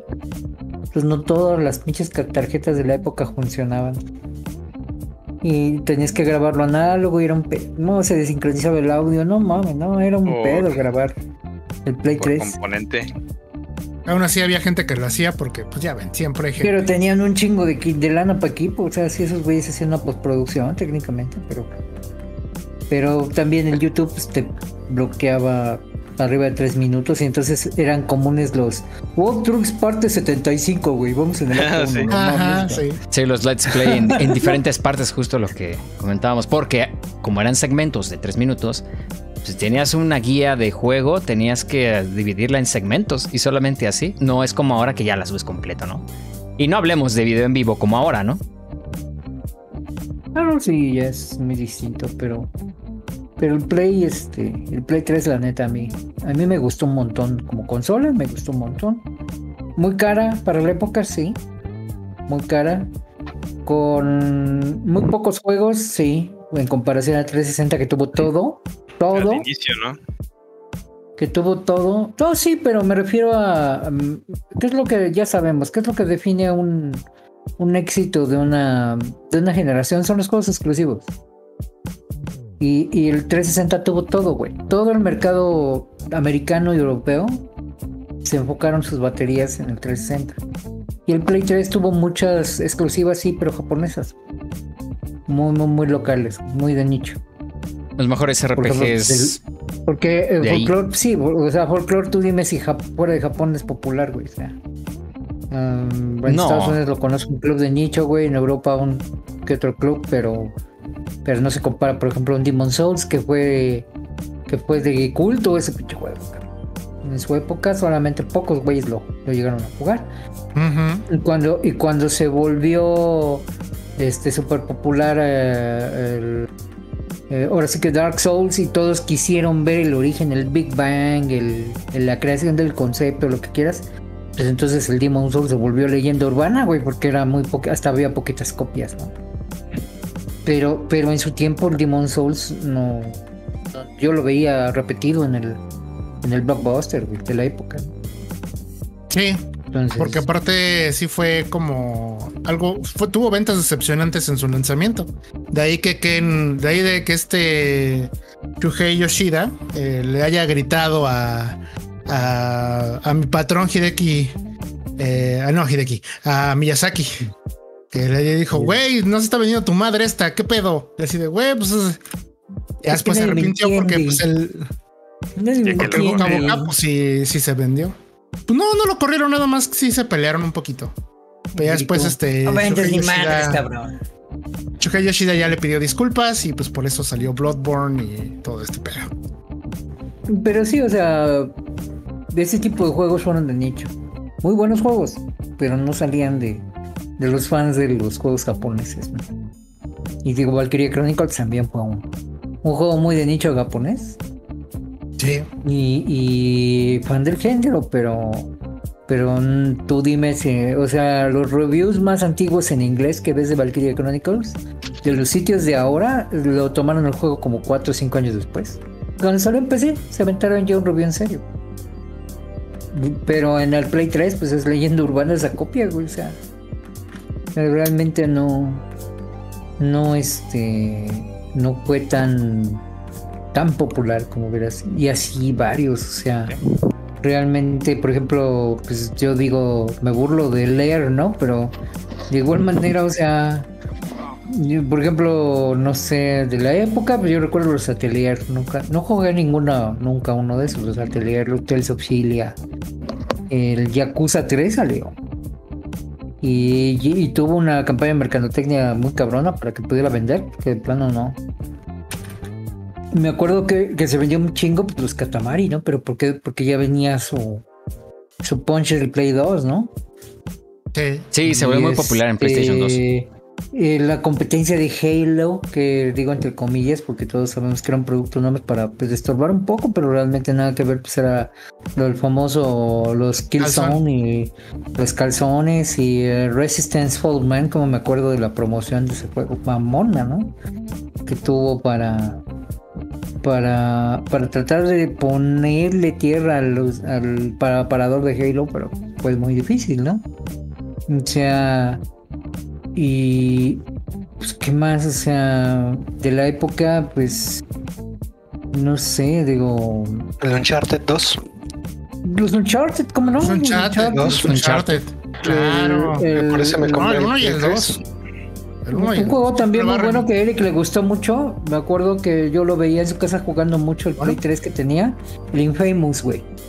El Infamous, sí. Lo jugabas un montón. El Sí, sí, sí. El primero. Híjole, muchísimo. Era increíble. Estaba muy bien hecho. Era. Eh, el hecho de que te sentieras así poderoso, con, ese tipo de, de, poderes, pero además tuvieras esa libertad ahí. Pues prácticamente era un sandbox. O sea, sí había misiones en donde tú tenías que hacer X, Y, Z, pero eh, al final era, era, completamente un sandbox. Me llama mucho la atención el, Infamous, precisamente. Sí, realmente esos juegos que, que tuvieron este su, su nicho. Ya no menciono pues Gran Turismo, ¿no? Las versiones que tuvo ahí. Los Ratchet and Clan, ¿no? O sea, no. También tuvieron ahí varios. Pero de la época, pues, pues este, me acuerdo que el que tuvo así en medios hablaron mucho de él, pues fue Twist Metal, eh, Starhawk, pero pues, eran juegos muy, muy de nicho. Eh, ya no digo de Rage Racer, ¿no? O sea, el Rage Racer, pues sí fue famoso. El Heavenly Source a mí me parece un juego muy bueno. Kevin Source, muy, muy bueno. Sí, sí, sí. Pero, pero también, o sea, el que lo compró en su tiempo lo jugó pues, leyenda urbana, cabrón. O sea, mm, en la época había mucha competencia. Ya mencioné pues, a Folklore. Y no sé, se me escapan. Se me, lo que voy a la memoria. Sony en esos tiempos es de que había mucha cosa. es una, este, una gran saga. Uno que me compré mucho, pero me decepcionó un poquito. Fue este cuando todavía tenía el gusto por los Japanese RPGs, el White Knight Chronicles. Me tenía yo mucha fe ese juego y me, me decepcionó y decir le tuvieron mucho este mucho mm, mucha publicidad y todo porque pues venía de, de Japón con el estudio que lo hacía era, pues, no sé, digo, era, el, director de por sí era el señor Akihiro Hino, Akihiro Hino, que es un, es el, fue uno de los mentes chingonas de Level 5. Level 5 venía, pues, son los que desarrollan persona. Entonces, Level 5 en esa época era el estudio cabrón de los Japanese RPGs y pero pues ese White Knight Chronicles a mí me, me quedó de ver mucho. Fue cuando empecé a sentir lo que platicaba el otro programa, que, ah, me están vendiendo esta madre, pero con tu skin. La verdad no. Claro. Pero, pero sí, este, me, me, me causó una decepción ese juego. Pero aún así me lo compré el día uno. Pero sí, o sea, es lo que menciona el Play 3 en el 360, un montón. Un montón de juegos con eh, ustedes, ¿no? Remy, ¿y tú por qué te compraste lo de Uncharted? A ver, platícanos bien. ¿Dónde lo viste? ¿Qué te convenció? El 1 no lo había yo jugado, pero el 2 lo compró mi, primo porque él sí había comprado su calzón, porque no le, no le entendía muy bien al Halo, entonces le costó mucho trabajo, de hecho nunca... Calzón. Entonces, el calzón, como lo, ya ves cómo lo promocionaba Sony, como el Killer Halo. Killer. El Killer. El Halo Killer, este, Pues este, se compró el Play, el Play 3, este, y también por, por querer este, tener retrocompatibilidad. Entonces un día este, me, invitó a, jugar el, Halo Killer y tenía ahí el Uncharted. Y le dije, a ver, pues este lo, lo pones, se me, se me, de principio se me hizo como este, ay, este, como sí, como Tomb Raider, pero Ay, ¿cómo se llama este? El que le gusta el, Garu del tiempo de la. que es una que es de las arenas. Ah, el Princess of Persia. Y sí, cuando lo empecé a jugar, pues sí, ahora sí que hizo, clic en mi, en mi, en mi gusto. Corazoncito. De ese, de ese, de ese tipo de estilos de juegos. Y este, y sí, ahora sí que ahorré y lo, y, lo que, o sea que el, punto máximo fue cuando salió la una edición Uncharted, ya venía el juego con este con el Uncharted 2 y dije, no, pues ya, de aquí. Y, hay por ahí una tienda que sacó una, una promoción con cierta tarjeta que casi casi me salió al 70%. Pero sí, ahora sí que ese fue ese juego fue el que más me llamó la atención. Y de ahí nada más jugué el God of War 3 pero de Play 3, ahora sí ah, que no. El God of War 3 también me gustó un chingo. Es uno de los mejores. ¿Sabes también cuál? Se convirtió en el. ¿Cómo le decías? El Blu-ray con juegos. Ajá, el Blu-ray con juegos. Ah, porque, el, PlayStation 3 en su momento. De hecho, no me lo ocupaba para Blu-ray. Porque de juegos. Ajá, porque juegos pues no, no, le metí mucho, más bien este, compré el Ninja Gaiden, pero por el Six Axis. Pero nada más ahora sí que me, metí a jugarlo y como lo mera de Remy. Remy, ¿te compraste el Ninja Gaiden de PlayStation 3? Pacha está decepcionado de ti. Pacha está decepcionado de ti. Pero pues ya te dije por qué, por el Six Axis. Te digo, y nada más te digo, entré como lo mero. Por estar, por estar bailando y saltando. Exacto. Ándale. Sí, para, para ver y de, ahí yo creo que otro juego que ahorita que estaba diciendo el Shalom de versiones medio anime, también el Catherine. Catherine, justo. bueno, ese no era exclusivo, pero en la versión de Play 3 estaba chida. Traía calzones. sí, no, traía calzones. No, y la, y la edición especial que era este, una caja de pizza. Del güey, ¿eh? Del güey, no de las chicas. Ah. los calzones del güey. Sí, que era la caja de pizza y adentro el, el, boxer grandote que parece bermuda. ¿Tú lo, ¿Tú lo acabaste, güey? No, no manches, eso es de las cosas. ¿Quién lo acabó? a ver. No, yo no pude. Yo me quedé como a, ¿Sí a nivel. No, yo tampoco. Y yo, me, dejé mi personaje, yo dejé mi personaje en el baño llorando. Ahí se quedó el güey. Yo sí, yo sí lo acabé y me fui por el final de la sucubo. Sí, oh sí, sí, sí, sí. y fíjate que yo alguna vez no, he visto yo el final. por los puzzles, Porque quería yo, pero terminaba con mi mano así como si tuviera artritis. de que te, de que, te ponías bien tenso, güey, y tenías que mover. Así y después con las preguntas, güey, así de, del psicólogo, güey, nada, güey, te la chingada. Y al final las estadísticas, no, este, las parejas, la respuesta que diste es una de las mayores causas por las que estás solo. Ah, bueno. Ay, mamón, eso de. Por eso quedó no pregunté en el baño. Bueno. Juego estúpido. Sí, güey, por eso me quedé en el baño llorando, güey. Se quedó, güey. Era bien cagado hasta el 6, güey. O sea, el 6 era en el baño. Sí, de, hecho, ahorita que me dijo, me recordó Monty, hace, hace como un año me dijo mi hermano, oye, este, este Blu-ray ya no sirve. Le dije, ¿cuál Blu-ray? El Blu-ray. y pues era el Play 3. Le digo, ah, ah el reproductor. Sí, cabe, el Play 3. cabe aclarar que en ese, cuando salió el Play 3, una de las características por las cuales todo mundo lo buscaba también era porque era podía leer Blu-ray, era lector de Blu-ray. En ese entonces, los lectores de Blu-ray exclusivos o, por fuera dedicados estaban muy caros, eran muy caros en ese entonces, era un formato que apenas estaba entrando. Y la única forma de tener un, reproductor de Blu-ray barato era comprando un PlayStation 3. Y el PlayStation 3 ya era de por sí caro. Imagínense qué tan caros todavía eran más los reproductores de Blu-ray en ese entonces. No, no, y era, y era el mejor porque, bueno, eso me lo explicó Shal en, ese, en su tiempo, porque como los primeros Blu-rays pues no se conectaban a internet y no se actualizaban. Y el Play 3 desde su inicio se actualizaba. Entonces prácticamente no tenías que renovar, renovar Blu-rays porque ya se, actualizaba. Ya eh, para cuando empezaron el boom de películas en 3D con Avatar, ya no tenías que cambiar de Blu-ray porque ya, ya, ya, ya con una actualización podía leer los de 3D y poderlo pasar a tu pantalla. Bueno, que aguantara en 3D. Claro. No, y aparte, este también tenía la opción, bueno, más bien tenía la, la cuestión de que tiene el mejor escalador de un Blu-ray. A los DVDs, precisamente. Leía DVDs, por cierto. CDs, todavía leía CDs.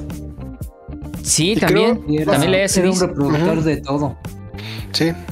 No, y creo que su función más importante que ahora sí que hemos estado metiendo es que qué excelente calentador era, porque en épocas de frío podías acercar, y ahora sí podías agarrar un bombón con un trinche y ponerlo ahí y salía aguadito. Bombones.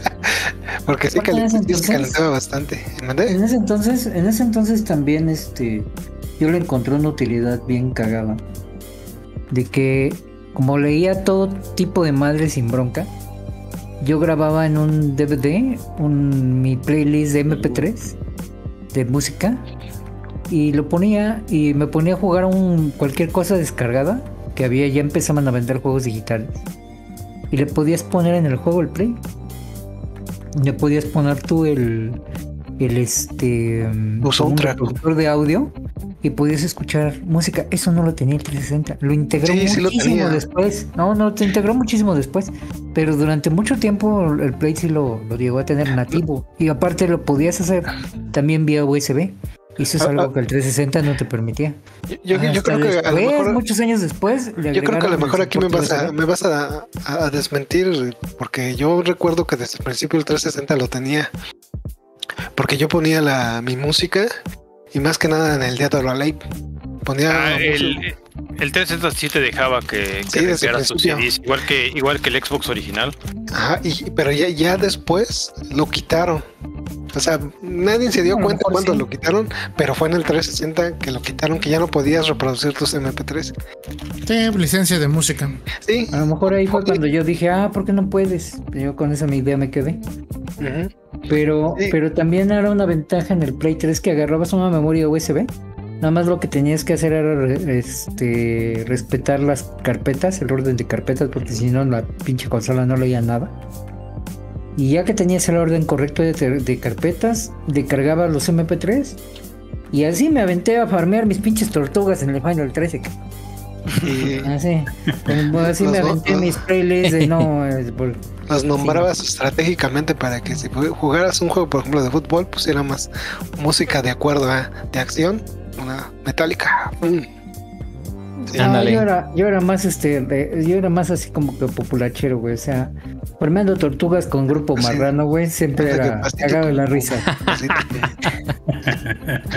o, estar, o están en el drama de, del Final 13, pues ponía mis ponía mi, mi música de, de Rigo Tobar, güey, de Los Ángeles Azules, güey. Los Ángeles Negros, perdón. Los Ángeles Negros. Entonces decía de que pues está Lighting este, llorando a quesito, pediré esta vainilla porque se volvió cristal. Y déjenme que estoy llorando.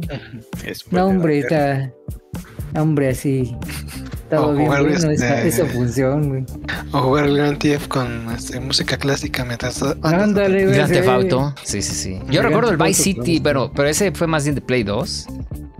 Sí, es de Play 2. Pero de los, bueno, de los que yo recuerdo fue ese justo. Por yo la Grand Theft Auto, yo no jugué de ninguno en el Play 3 porque me acuerdo que renté el, el Grand Theft Auto 4 eh, en el Blockbuster para probarlo y a ver dónde me lo compraba.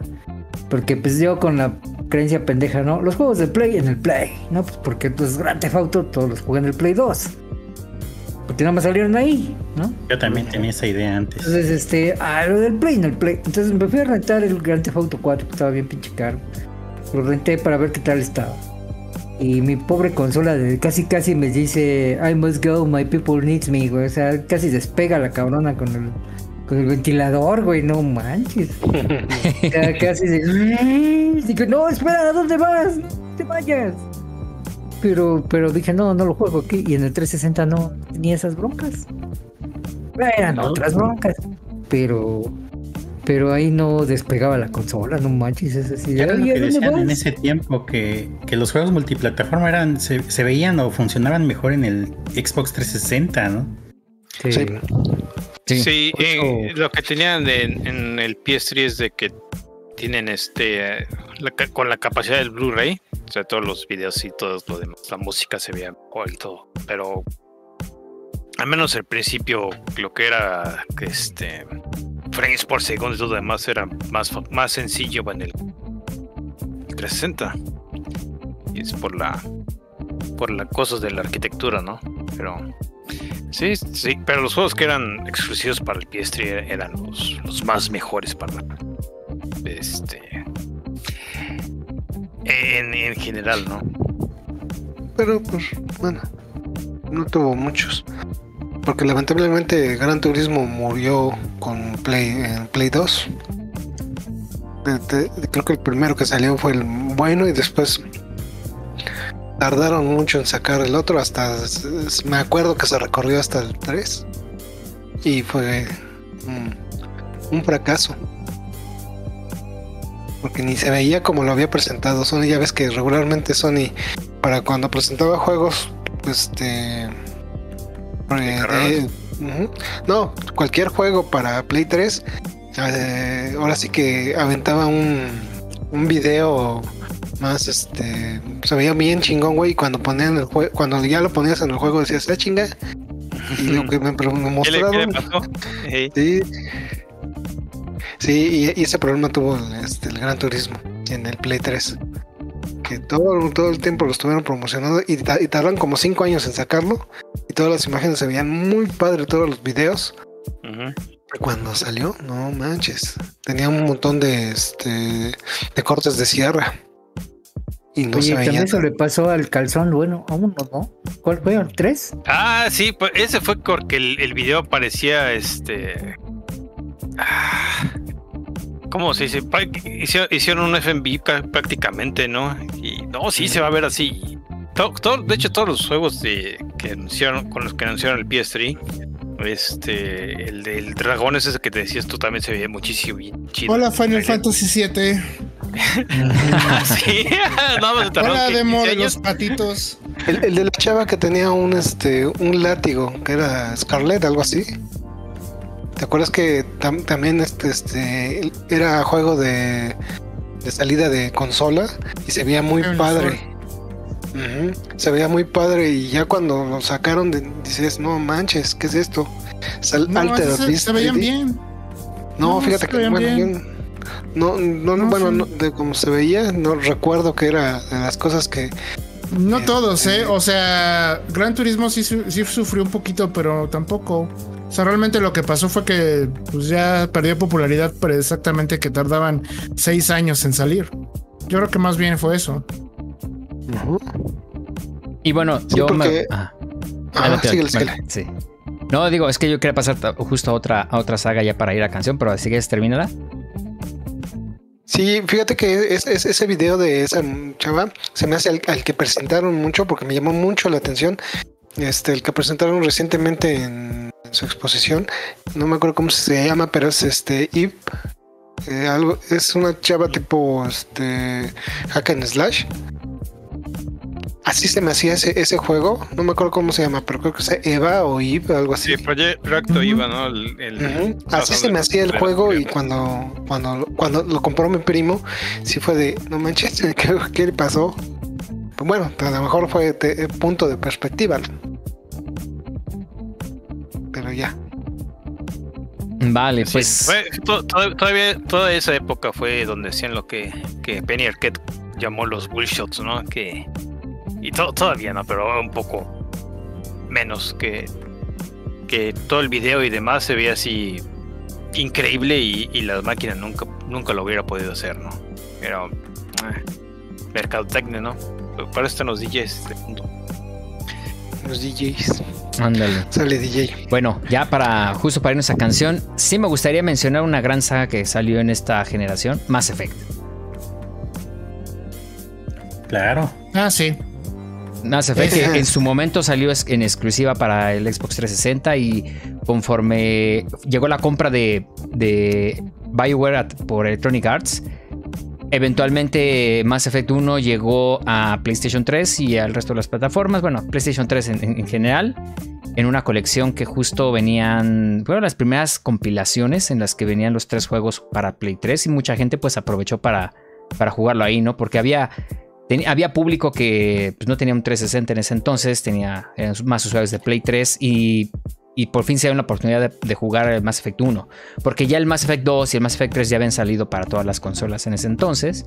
Pero sí fue muy curioso que el, primer Mass Effect fue exclusivo porque todavía fue un convenio de First Party con Microsoft Game Studios en ese entonces. Y bueno, eh, y adquiere Bioware y con eso Mass Effect se mueve a, a un entorno de multiplataformas.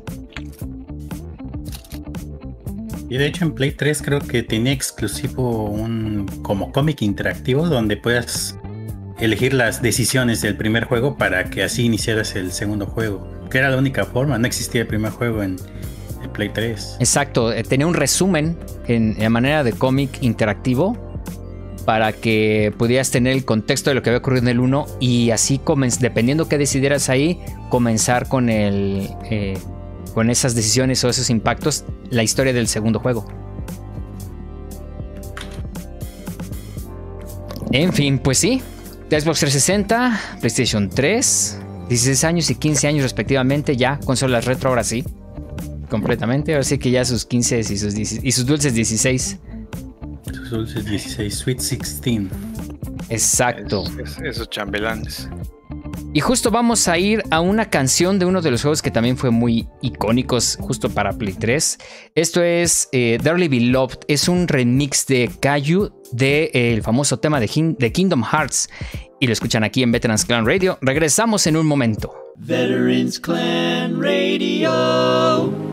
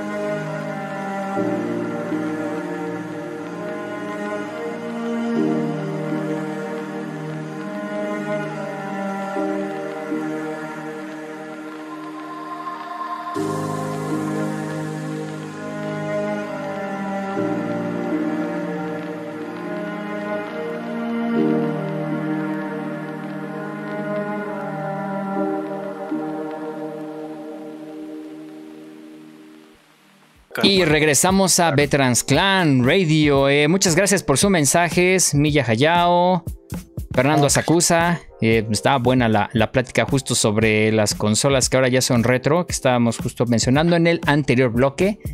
Y en este vamos a hablar de algo que pues, es adecuado a la época. Ayer, eh, justo el día de ayer, en México se celebró el día, el día de la Independencia. Y pues nos toca hablar un poco sobre juegos. Porfirio Díaz. No, pero ayer fue 16. Entonces ahí sí. se celebra el inicio de la lucha de independencia porque la independencia como tal fue un 21 de septiembre de 1821. O sea, hace justo hace 200 años.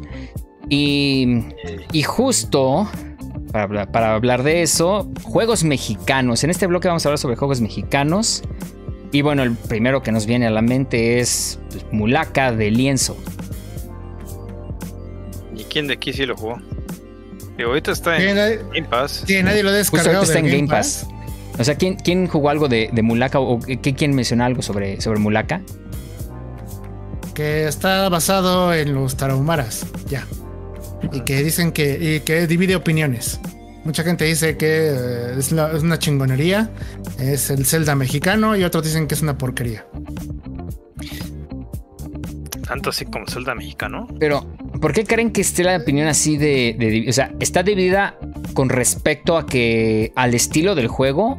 ¿O por la temática que. como trata la temática de los taromaras? No, DJ, por el juego, por cómo es el juego. Ok. O sea hay que ser sinceros, o sea, no, no, no hay que jugarle exactamente y no estoy de acuerdo contigo. Achú, achú no hay que llamarle así.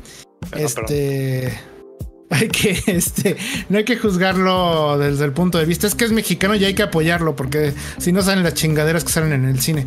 Este, eh, también otra cosa, ah, antes. Y mi, mi este, no, más rápido, no, más rápido, rápido, rápido, rápido, rápido, rápido. Este, eh, no hay que juzgarlo. Eh, la verdad, si no yo no lo he jugado, yo prefiero no hablar de eso. Porque aquí eh, te juzgan, o sea, en el en la prensa te juzgaban mucho si no, si decías que era una porquería, o igual si decías que era una maravilla. Entonces, mira, divide opiniones. A mí se me hace que es un juego muy regular. O sea, sinceramente, yo por lo que he visto en gameplay, no lo he tocado, pero por lo que he visto en gameplay, se me hace un juego muy regular que sí, muy competente para los estándares que en ese momento todavía teníamos de juegos mexicanos, sí, posiblemente sí.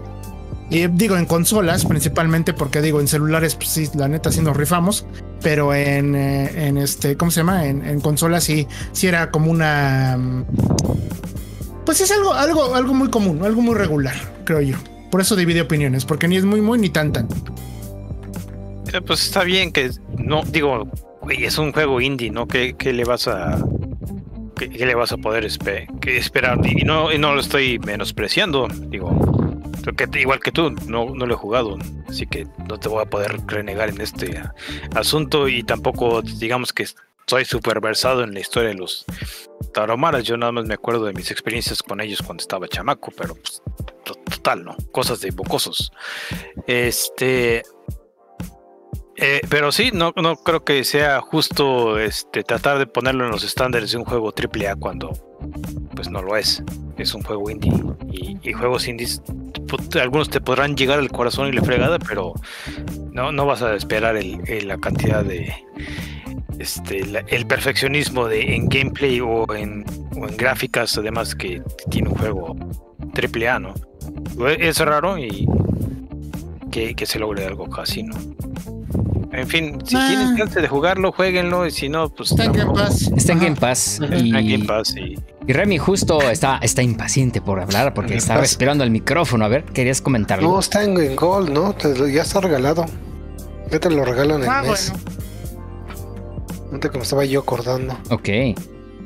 Pues bueno, pues ahí está la oportunidad para que, bueno, la gente que todavía esté pendiente de jugarlo, pues le, lo pruebe y, y nos diga cómo, cómo lo ve. Sí, pongan en, los comentarios ahí. Pongan en los comentarios su, opinión sobre, sobre Mulaka. Y justo, bueno, ¿qué opinan de lo que se ha mostrado hasta el momento de Aztec Forgotten Gods? Que es el juego que, que ahora están eh, desarrollando y que está próximo a salir. Se ve bueno. No. Ah. Por eso digo, se ve bueno. ¿Y ya? Gracias. Vale, perfecto. ¿Alguna otra mención sobre juegos mexicanos? Oye, Neme, tú estás eh, diciendo que, los juegos este, en móvil, que es una plataforma que yo no sigo, de México se está rifando que tiene que haber una. Hay un, estudio, un estudio de que se llama Hyperbird, que estuvo, eh, técnicamente son mexicanos. Ya sabes, es que también esto es un truco. Digo, los de lienzo si son mexicanos, son de allá de la tierra de, Coahuila, Sonora. Perdón, soy muy malísimo, soy malísimo para este tipo de cosas, para las ubicaciones geográficas. Eh, pero este, los de Hyperbird son en su mayoría mexicanos. Creo que incluso estaban instalados por aquí en el centro de México. Y ellos hicieron lo que es el exitoso Kleptocats y Home Sweet Home, creo que se llama el, otro que hicieron, que son juegos así como de pica, pica, pica, pica y nada más, así estar picándole al celular. Pero son muy populares, muy, muy populares. Generaron una gran presencia en internet cuando salieron esos dos juegos. Obviamente entre los chavos, ya entre los rucos de nosotros nos enteramos después. Pero entre los chavitos, cuando salió hace unos 4 años, 5 años, fue bastante popular Kleptocats, el 1 y el 2 de Hyperbird. Y hay varios estudios, muchos estudios este, que también son mexicanos, que también han tenido sus pininos en celular y que les ha ido bien, les ha ido bien en general. Incluso uno de que era, si no bien, si no mal entiendo, eh, bueno, es que no, me sé el nombre del estudio, pero me sé que era, que era inversión de este Alasraki, de la familia Alasraki, no sé si del hijo o del papá, pero de su agencia de publicidad, ellos hicieron este, un videojuego que también tuvo mucha popularidad en celulares. Pero desgraciadamente, eh, a diferencia de lo que es ahora, hace cinco años, seis años que estoy hablando, y que posiblemente a lo mejor haya, hay ejemplos ahora actualmente de, videojuegos mexicanos partiéndola en móviles, pero yo no lo sé. Los de aquel entonces, desde aquel entonces, pues aquel entonces el celular como que no, todavía no entraba de lleno al mainstream, sino como que nada más era para chavitos y para los que tenían eso. Ahora ya todo el mundo domina celular, ya todo, tu tía, tu, tu hermano, tu mamá ya juega este Angry Birds o juega este Among Us. Pues entonces ahí sí, ahora sí ya tendríamos que hablar, pero en ese entonces, pues por eso no, tampoco resonaron tanto en el mainstream, pero sí tenemos una gran presencia en móviles. Incluso en juegos educativos, México también es un gran potencial y en desarrolladores también, porque incluso eh, Gameloft tenía una base muy importante allá, en, allá en el norte del país, no me acuerdo si es Tijuana. Creo que era en Tijuana Gameloft, que ahora ya es parte de Ubisoft, creo que Ubisoft lo compró, pero ellos tenían ahí una... una compañía francesa, ¿no? Ajá, tenían una gran, gran presencia mexicana aquí de personas desarrollando juegos para móviles y juegos para PC de Gameloft. Entonces, este sí, México está muy presente en la industria de los videojuegos desde hace un chingo. Tal vez no tengamos el Zelda mexicano, ¿verdad? Pero sí, sí estamos aquí. Sí, se ha venido haciendo desarrollo. hay, hay, un este hay un juego que le que, recomienda Pacha este Pato Box y creo que el otro se llama Gato, no sé qué. Pato Box muy bueno. Pato Box. Ese también es, este, es un juego de un desarrollador mexicano, se llama Bromio. Y y eso es lo, chido, ¿no? El, juego es eh, como si tiene su popularidad y todo, pero no tiene nada que ver así como, oh, es que es, no, no es parte de su publicidad ser mexicanos. Es así, el juego está así, chido, lléguenle y ya, ¿no? Digamos, no se, no se venden como si fuera un estudio mexicano, se venden como un estudio de videojuegos que hace este tipo de propuestas. Ahí está Patobox. Eh, y ese y va perfecto junto con lo que eran los juegos de, Vita, ¿no? Que estaban bien. Ahí había mucho para juegos bien pinches raros. ¿no? Por lo mismo de que era una consola prácticamente para hecha para indies. Que por lo mismo ya valió madre, ¿no? Pero en, fin. Este está Box. Y, y, el juego está, está chido, ¿no? Es, es de los más buscados, de hecho, en las ediciones físicas por lo menos que está limitado y demás, pero está en, en itch.io, en, en itch.io, está en Steam, está en Switch. Y le pueden comprar sin, sin DRM, así que todo. Ahorita, a ver, permítanme un segundo. Sigan hablando si quieren. Sí, yo, yo recuerdo uno que jugué en iPad, Taco Master. Taco Master. Muy, muy bueno, eh, muy chido. Prácticamente tenía, te, hacías revoltura con los ingredientes del taco que tenías que estar sirviendo. A ver si, a ver si alguien me puede corregir de, la, de lo del público, si alguien sabe la historia mejor. Pero creo que esa es de las historias de. Ahora sé que de historia triste, porque Taco Master pues empezó igual así como muy independiente. Creo que lo compra Televisa y pues se lo tragó Televisa porque ya desapareció. ¿Y qué hace por los juegos del chavo? Pues se supone que iba, o sea, licenciaron para porque Taco Master fue un, fue un madrazo. Entonces Televisa vio ahí potencial de hacer sus productos interactivos de Home Interactive y creo que los compró y pues de ahí no hicieron otra cosa. Mm. Es que Televisa le da por andar así, eh, de, repente se, le da la onda de los videojuegos. Ajá. Ya ven que tuvo su juego de, de, Patito, su juego de Chavo, su juego de. Chavo Kart. El Chavo Carl, el de Chavo las luchas. precisamente. Bueno, de luchas no de Televisa per se, pero después. No, pero. ah. Tuvo después. hizo ya, hubo algo también Televisa, créanme. No, aunque digan que no, pero sí tuvo algo que ver. Sí, no por licencias y demás, ¿no? Pues, seguramente. Ajá, exactamente. Este juego de luchas este, fue el que, el que trabajó Rollman, ¿no? No, sé. Sí, creo que hubo uno de esos ahí. Pregúntale, güey. Total. Ah. No ubico a ese señor. Eh, es eh, prácticamente desconocida persona. Un saludo a Roma y a Termio, por cierto. Yo... no te creas, güey, te tienen bien fichado. ¿Por qué hablas de ellos? Yo, yo no digo nada. Les mando el reporte. Mira, este güey habla de ustedes, ¿eh? A ver, a ver. A ver qué que pues, puso a hablar del mal de MD Fourier, ¿no? no, creo que no. Mira, a mí un, un, juego mexicano tiene como, no sé, un par de años que lo descubrí, no recuerdo bien. De una mm, recomendación del Google Play Store para ver en qué le podía poner al cel. Eh, lo que estaba aburriéndome en juntas o algo hace un par de años. Y, me gustó mucho, pero yo no pensaba que era mexicano hasta que me puse a ver el estudio y ah, cabrón, digo, porque tampoco el estudio así te pone, somos mexicanos, ¿no? No, realmente es un estudio indie, pero en la forma de contacto. Y después de ahí este, vi ese número y dije, chingada, ese, ese número, ese número es, de aquí. Porque empezaba con el 52, 1. Yo de, ah, chingada, es la ah, eso, es de aquí. Ah, Código internacional este, Y después empecé a leer su manifiesto y dije, bueno, sí, tienen. Es una, es una forma de pensar muy mexicana. El estudio se llama. El estudio se llama Mom Not Proud. O sea, mi mamá no está orgullosa. Pero el juego que me gustó mucho se llama Baiko. Es una dinámica muy cagada porque es la mezcla de Tetris con Scrabble, cabrón. wow. Muy ingenioso, güey. Está muy ingenioso. O sea, es la mezcla de ellos. Y, en su manifiesto dicen algún del punto número uno, algún día nuestras mamás estarán orgullosas de nosotros. Pero por el momento no. Pues, está bien, está bien que un error a la vez, güey, ¿no? Sí. Y un error a la vez. Entonces, ¿qué, las, letras van cayendo así y, tú vas haciendo palabras? ¿o es, es el asunto? Sí, sí. Está o sea, si dice su manifiesto, pues desde algún día mi mamá será estar orgullosa, pero mientras tanto, la cagamos. Dice un error a la vez, dice. Echando a perder se aprende.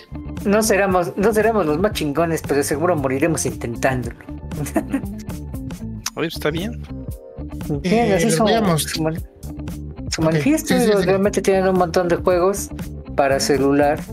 No tienen ninguno consolero. Pero pues el más famoso de ellos es el Baiko. Tienen por ahí el. Es lo que les digo, que México tiene un gran, un gran catálogo en videojuegos celular. Y justo para los que nos ven en YouTube. Ajá. Eh, Greek Memories of Ashur, que es un juego mexicano que acaba de salir hace un mes mínimo. Ah, mira, es de los Metroidvanias más este, anunciados, este, más esperados en el, en el mes. Digo, sí, sigo un par de canales este, que recomiendan indies y este estilo. Como de todos los.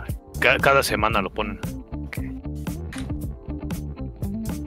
Está bien, está muy, muy bien animado, muy bonito. Está muy bonito. Yo tengo ganas de comprarlo. Pero me, me, me no sé, tal vez ahora que es mes patrio me, anime por lo patriota. Salió en. Se ve muy bien, ¿eh? Se ve muy bonito. y dicen que está bien, o sea que está bonito.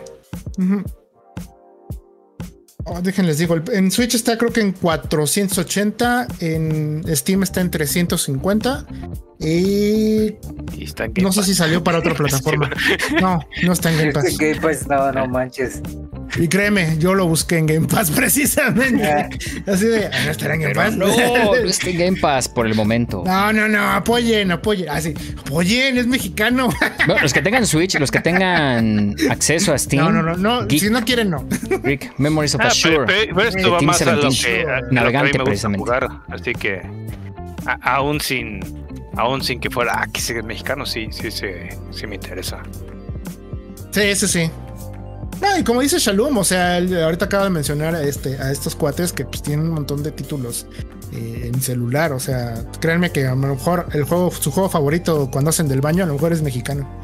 Suena culero, pero realmente no. Realmente nos demuestra que, que ya estamos muy cabrones también en la industria, aunque no, aunque no lo parezca. Somos, ¿cómo le llaman? Estos sleeper agents, ¿no? Así en la industria. Y para, para que entendamos que para que entendamos que no hay juegos mexicanos, los juegos mexicanos no tienen que ser de aztecas o de luchadores.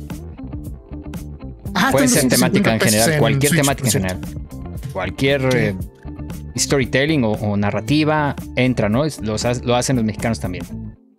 Eh, pues eh, eso solamente implica de que ya está la empresa, que el asunto más maduro, ¿no? no, no, hay, no tiene que usar este esta muletilla, ¿no? De, hacer todo de Día de Muertos y demás. Que, que sigue siendo precisamente Día de Muertos y Luchadores. Es una chingonería, pero es un es juego basado en la mitología mexicana vista por extranjeros, ¿no? Exacto. y justo quiero hablar de Guacameli, pero hasta el siguiente bloque, que es juegos con temática mexicana o que se desarrollan, es historias se desarrollan en México. Para guardarnos un poquito sobre Guacameli. Los juegos más mexicanos hechos por no mexicanos. Exactamente. También en Neo City Rider también son de mexicanos, ¿no? Claro, Neon City Riders. Neon City Riders. Sí, sí, sí. Este más o menos estilo Zombie Hate My Neighbor. Que creo, que, creo, que creo que también está en, en Vita. Pero te digo, pinche Vita. El, el Vita. RIP. No, eso es muy es reciente, ¿no? Como para que esté en el Vita. Sí, es reciente. Pero deja Pero, pero juegos de Vita. Todavía este año salieron juegos de Vita. Sí, no, el Vita sigue vivo. el Vita es tu amigo. En tu corazón sigue vivo. Sí. Milla, Milla, Hayao comenta en el chat. Eh, Chávez de Club Nintendo y Tochu. Square Enix tiene una división de juegos indie que son desarrollados en México. Ah, no. No tiene unidad indie. No, no, no, no, Tiene una unidad indie y agarraron el proyecto de los eh, Mastreta de los hermanos Mastreta, seguramente alguien que conozca del medio videojuego los ha de ubicar muy bien. Ellos estaban así, están haciendo, estaban haciendo un juego de eh, carreritas. Eh, pero no sabemos nada, se supone que iba a salir en 2020, pero pandemia. Entonces, este sí les pegó fuerte, pero ahí sigue todavía el proyecto, no está muerto, sigue vivo, eh, pero no sabemos nada. Pero no, no, no es la unidad directamente en México, no, no, no, no, no apoyaron entre y, igual porque también hay que explicarlo porque mucha gente dijo ah entonces ya lo está haciendo Square Enix no sé qué y ellos dijeron no no no esperen pues Square Enix nada más nos dijo exactamente o sea nada más dijo oye yo tomo su juego y, yo me hago pelotas con toda la con toda la documentación para las consolas y lo demás, pero ustedes lo hacen, ¿eh? O sea, ustedes se rascan con sus uñas, amigos, adiós, y se fueron. y así como de, uh, bueno.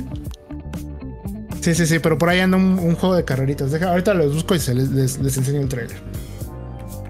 Vale, aquí quisiera mencionar también un juego que muchos no sabían que era mexicano, pero lo desarrolló un estudio de, digamos, de publicidad interactiva llamado Squad, Kerbal Space Program. Hoy esa IP ya pertenece a Take Two Interactive, pero fue desarrollado en México. Kerbal Space Program prácticamente es un simulador de gravedad en donde tú podías necesitabas hacer o construir tu cohete y que este cohete pues pudiera sobrepasar la atmósfera y, llegar hasta pues hasta otros planetas, ¿no? Y mucha gente se quedaba con que con hacer inclusive eh, eh, podías tú hacer cualquier cohete y ver si volaba y, había cosas que efectivamente no volaban. Necesitabas, pues, considerar muchas cosas como era ciencia de cohetes, prácticamente simulador de ciencia de cohetes. Sí, los famosos y populares. Ok. Exacto, sí, ese el, el juego de carreras que está apoyando Square Enix eh, se llama Circuit Superstars y ya está disponible en modo anticipado para Steam. O sea, es decir, no está completo, sino es lanzamiento anticipado para Steam. ¿Hay un trailer todavía? Voy, voy, voy. Ah, sí, hay trailer, perfecto. Ahí va. Óyele. Ahí va. Ahí va, ahí va. ¡No lo mates! sí, por eso hice exactamente por eso hice ese sonido. ¡No lo mates! Yo recuerdo uno también que hace poco anunciaron que se llama Militant, pero primero vamos a hablar justo de este de que estamos viendo ya en pantalla para los que nos ven en, en YouTube y en Twitch. Ese es Circuit Superstars. Circuit y básicamente son autos chiquitos. Stars. Y ellos quieren. Ah, es que es un poco. yo, yo la verdad es que no sé cero cosa de coches, pero lo que han dicho la gente que le gusta a todo el automovilismo, dicen que sí está muy cabrón. Eh, en cuestión de cómo se manejan las carreras. Ah, es mucho de rally. Este tipo de, Exactamente, ese tipo de carrera como de que todos van uno detrás del otro y la física y la manera en la que puedes este, superar al otro. No sé, o sea, yo me quedé así como de, ah, no, pues sí está chido, ¿no? Se ve padre. Pero alguien que entienda de coches, aviéntense el... Hay una especie como de video de desarrollo en los canales de Square Enix, creo y en algunos medios mexicanos también, y ahí les van a explicar exactamente que Circuit Superstars, pues sí, es bastante competente. Sí se ve, o sea, se ve luego, luego, que sí, la neta sí se ve, se ve bien. No, pues está padre. Pero es que es, es, muy bien. de Nintendo, ¿no? Donde veías, creo que se llama Pro Am, donde veías las ah, pistas hacia arriba. Así en, en modo isométrico. ah, y los venía siguiendo y eh, nada más que ahí había charquitos de aceite, de agua, este, turbos. Bastante entretenidos esos juegos. Sí, justo iba a mencionar algo eh, que acaban de anunciar, Militant de Shivalba Studios, que es para PlayStation 3 y para Steam también. ¿Lo acaban de anunciar?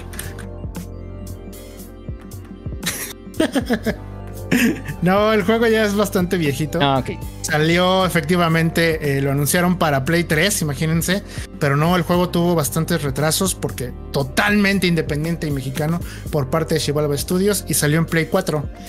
Con reseñas, ahora sí que también, como dicen, como le dicen, reseñas eh, positivas, digámoslo así. Ándale, ándale. No, no habían trabajado una reedición para para PlayStation 4, PlayStation sí, debe Haber una, ah, debe, haber una, debe haber una revisión por ahí de, para todos lados. Porque sí lo han estado re, re, re lanzando, digámoslo así. Sí, pues ahí también, ahí está otro también, Militant. Son justo ardillas guerrilleras. Por decir algo así. Hormigas. hormigas, perdón. Ardillas. Bueno, ardillas, otro. Hormigas, perdón. estamos aquí ahorita conectadas. Ándale, sí, pero ahí sí. ardillas, bueno, ahí se me fue. Porque quería decir hormigas, dije ardillas. ¿Algún otro para mencionar? Bueno, ya mencionamos del Chavo y del Chavo Kart. ¿Alguien las jugó? No, yo, quería jugar, pero... Yo quería jugar Mario, el Chavo Kart precisamente. ¿No más salió para Nintendo? Acá, de este lado, ni siquiera. Sí, nada más para Wii. Eh, eh, ahí el por qué nadie lo jugó.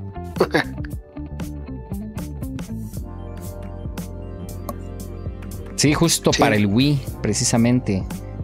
Eh, ¿Qué más? ¿Algo, ¿Algo adicional que quisieran comentar antes de irnos a canción? Y ahora pasar a los juegos con temática mexicana o juegos hechos por extranjeros sobre México. No.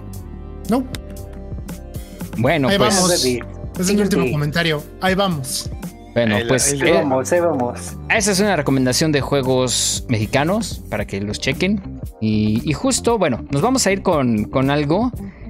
Con, un, con, una canción. Eh, y para entrar justo en el siguiente bloque, nos vamos a hablar de juegos. Y de todo mundo pensamos en Guacamili y, y, queremos hablar sobre Guacamili.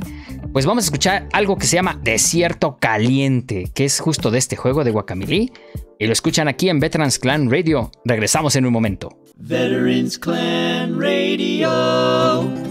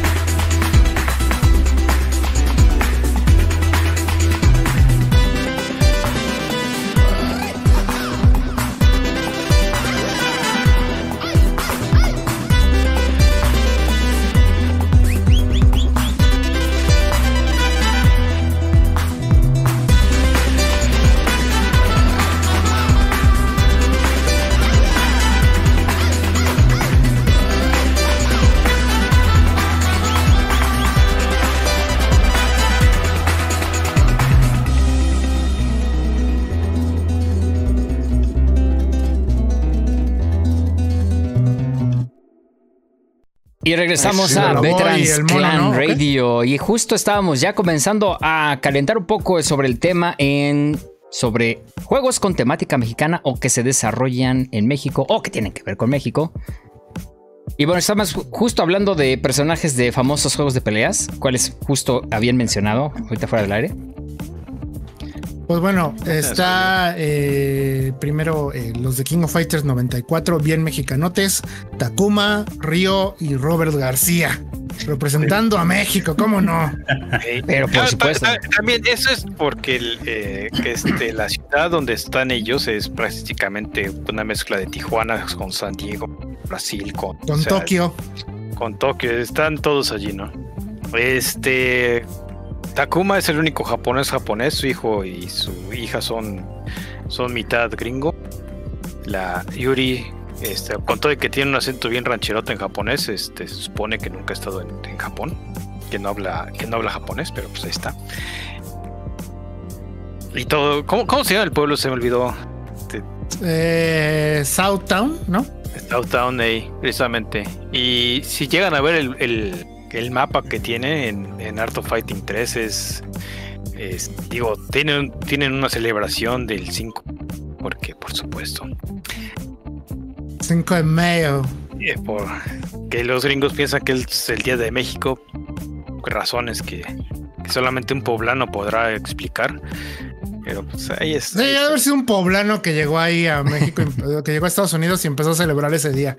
Che mono. ¿Ya ves lo que provocas? New York. Por eso nadie los quiere. Pero mira, es el día. Ahí donde están los poblanos es donde pululan ese New York, así que creo que ahí empezó ah. todo. Sí, seguro. Eh, es el día que come tacos este Donald Trump, así que. Eh, sí. Su, taco bowl nachos. De la, de la misma franquicia, eh, ya después sí hubo un equipo de mexicanos con la mexicanísima Ángel. que no, nos quejamos porque está bien sabrosa. Ángel, sí, eh, Ángel. Ramón. Ramón. Rubio natural de un, con un parche en el ojo. Luchador, por cierto. Y otro luchador Sí, se supone que es luchador, güey. O sea, ahora sí que ahí discútaselo a él. yo, no sé. Y el otro que es este King Dinosaur, o mejor conocido como Tizoc, en la serie Fatal Fury, ¿no? Bueno, más bien Garou Mark, lo que sea. Garou Mark the Wolves. Ajá, no, pero la serie, ¿cómo se llama ahí, no? Eh, en, en, eh, eh, es de la serie Fatal Fury. Más, para más fácil, sí.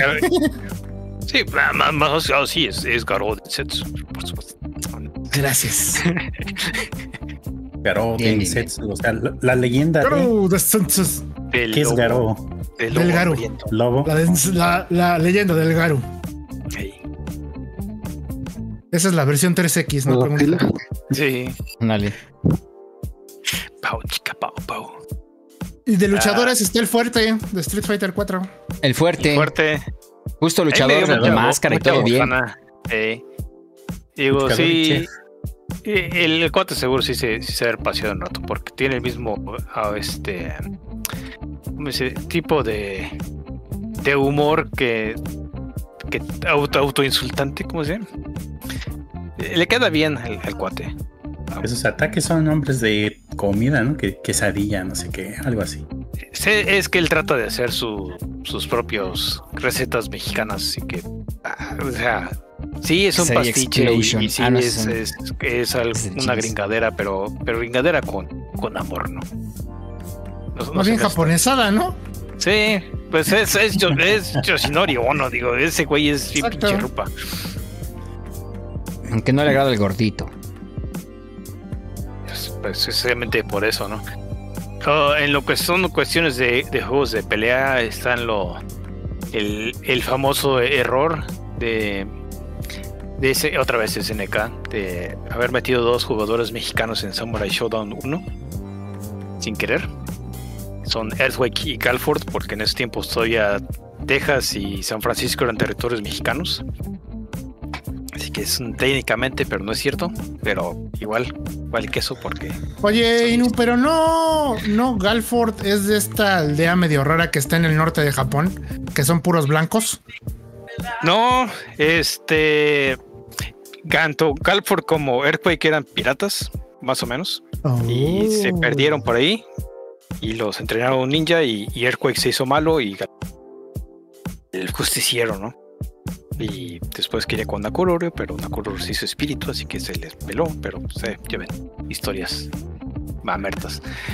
Eh, pero sí, eh, otra cosa que tienen este prácticamente los demonios japoneses de tengo eh, se, se ha teorizado de que eran este piratas portugueses y por eso tienen formas más extranjeras. En, fin, antes de... Eh, de peleadores también está King de Tekken. Los dos King. Ah, sí. E, ese sí, hasta le siguieron así con la, con la historia. E, es una mezcla, porque había una serie japonesa de este Tiger Mask, que es precisamente la copia exacta de esos cuates, pero junto con la, con la historia del padrecito que es eh, este Nacho Lucha, el padrecito que era luchador y bien, bien amigo de todos los niños, ¿no? Y, este, y cuidando a los huérfanos y sale también en Tekken algo similar, ¿no? Sí. Que el luchador enmascarado cuidando a los, a los chamacos. Aquí hay una tradición, bueno, no tradición de veras, es tradición internetiana, de que aquí hay, este, para entrar a la escuela tienen que comprarse una, unas mochilas que se llaman Lancel, mochilas de piel, también pinches caras, cuestan como 30 mil yenes, no una de una decente. Y hay gente que, que las ha donado a actores y demás, precisamente con la máscara de, King o una máscara de tigre para, para emular esos eh, el, el Fight Tormenta, ¿no? De manera indirecta, ¿no? Pero pues ahí está. Las, las mexicanidades japonesas. Eh, también está en Street Fighter el mexicanísimo T-Hawk.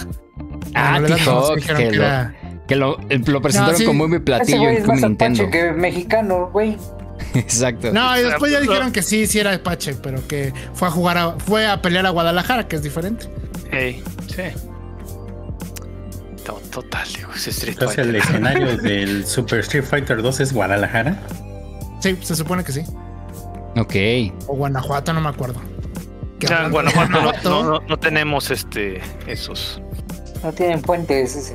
No, tenemos esos bailes. Ándale. Quién sabe ahora, ¿no? Porque ahora este los indígenas chiapanecos ya tienen sus puestitos en Guanajuato por razones, ¿no? Qué dinero, señor. Pues sí. Pasando a otros juegos, bueno, Guacamole. ¿Qué, podemos decir, no, de ese, de ese juego? Yo nada, no lo he jugado. No es cierto, sí lo jugué, pero muy poquito. Yo lo jugué en, el Vita otra vez. ¿Eh? Ándale, yo también lo jugué cuando estaba en el Vita, fíjate. ¿Sabes? sacaron su versión super, super, que este, Challengers Edition en, PS4. Hasta es el humor que tiene estos cuates. Es una empresa canadiense, ¿no? sí. Los que le hicieron. Y el ilustrador es el que es mexicano. Eh, y le quedó muy bien este, haciendo todo con este ilustración de estilo de papel. Este. ¿Cómo se llama este papel? ¿Papel mochado? Papel. Papel picado, ¿no? Así muy a ese estilo. Picado, exactamente. Sí, y y lo, lo que hace es de que pues, si lo van a hacer una versión Super HD, pues nada más tienen que, que hacerlos, que reimprimir los vectores más grandes, no, no, le batallan. Y es el, papel más grande. E, el juego es uno de los mejores Metroidvanias de la re, de la, de la época en que en que Konami había decidido que ya les valía madre y Nintendo seguía ignorando Metroid, así que fue quien le de los que se metieron al quite y hicieron un juego bastante bien. Humor bastante blanco e, e irreverente. o sea, sí, sí capturaron bien esa, esa esencia, ¿no? De lo que es. De lo que son los luchadores, ¿no? Aunque. Aunque mal pronuncien los axolotes y demás. Pero, eh, total. ¿Se les perdona? Yo creo que sí, ¿no? Porque está muy bueno el juego. Ah, necesito. meterse en eso. No, no tiene chiste. Digo, nada más te vas a ver más mamón de lo que es. ¿Tú, Remy, jugaste Guacamili?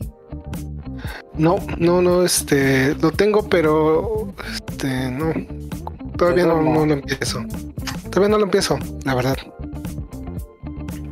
De adorno. Sí, de adorno. del Mexiverso. Es que, bueno, no, nos, nos saltamos bien gacho, pero por ejemplo estaba Viva Piñata. Que también es Viva Piñata. Ese nos lo podemos saltar sin problema, ¿no? por favor, ¿saben por qué? porque es la visión gringa de cómo son las piñatas. No es como la, no la visión mexicana. Es el que siempre es el burro, ¿no? Por alguna pinche razón. tienen hijitos y, no. bueno, a mí, o sea, Viva Piñata creo que es un juego bien, pero no sé, como yo tengo muy relacionada la piñata con Darlens en su madre, como que no, no me cuadra. para que tengan hijitos, también tienes que darles en su madre. Algunos sí. Qué, bonito mensaje. ¿eh? prácticamente es como la historia real. Agarras a tu novia, la llenas de dulces, le das sus palos y te da hijitos. Ah, qué, qué bonito. Y gracias a ese comentario, este bloque también se va a llamar Los Boomers Opinan. y, y espérame, hay, hay otro también que es muy representativo de México porque también aquí en las noticias, hasta la presidencia de México se, oyó hablar de los videojuegos y, que estaban tomando a México como algo diferente, que es que era el Tom Clancy's Ghost Recon Advanced Warfare. Justo, Ghost Recon Advanced Warfighter, el primero. Los dos se pero el primero creo que fue, nos sorprendió mucho esa pequeña escena prácticamente defendiendo la, la embajada mexicana, en donde pues tenían ahí como reina el presidente mexicano. el primero se hace en la Ciudad de México, entonces todo ocurre aquí en México. Todo por ahí. La Reforma. Segunda, la segunda es más realista, la segunda es en Ciudad Juárez, güey. Y ellos fueron los que pusieron el grito en el cielo, porque el primero, todo el mundo, ah, no mames, voy a ver mi casa. Y entonces todo el mundo fue a buscar su casa a ver si estaba en el DF, pero obviamente no. Bueno, las del centro, los que reforma. yo, donde yo vivía, yo vivía en esa época en el, en el centro y sí salía de mi casa. Este, fue, la destruyó, la este, destruyó un talibán, dice Shalom. No hice base ahí en, el, en uno de los locales y. Pero me acuerdo algo bien cagado. En el multiplayer había. En el multiplayer había un, mapa en el castillo de Chapultepec. Entonces me acuerdo que en mi, en eh, había un team de, de seis jugadores. Eran seis contra seis, no me recuerdo. O cuatro contra cuatro, no recuerdo. A ver quién se tiraba primero. No, no, esos gringos, este, en ese entonces, en ese entonces estaba puro gringo jugando Y entonces les, les, decía, miren, aquí este es el castillo de Chapultepec, donde ustedes en 1847 se pues, llegaron y pusieron su bandera, güey. Oh, de veras, sí, oh, God bless America, man, así. Les dije, but, but now my friends, it's payback time. que me lo chingo. Ándale. No chingo, güey. Entonces estaban de, oh, ya sabes. Entonces, este, todo bien cagado. Que ni esos güeyes se acordaban de la guerra de 1847, pero pues ni tenían por qué. Para ellos hace ser uno. Una de las tantas páginas gloriosas de, de, ensayar armas, ¿no? Pero, y si no mal recuerdo, también para nosotros, ¿no? Porque estábamos más preocupados por la guerra de reforma que, bueno, por, el desmadre que estaba haciendo Don Benito eh, en el sur. Sí, pues fue, fue más bien que esos güeyes llegaron así como de,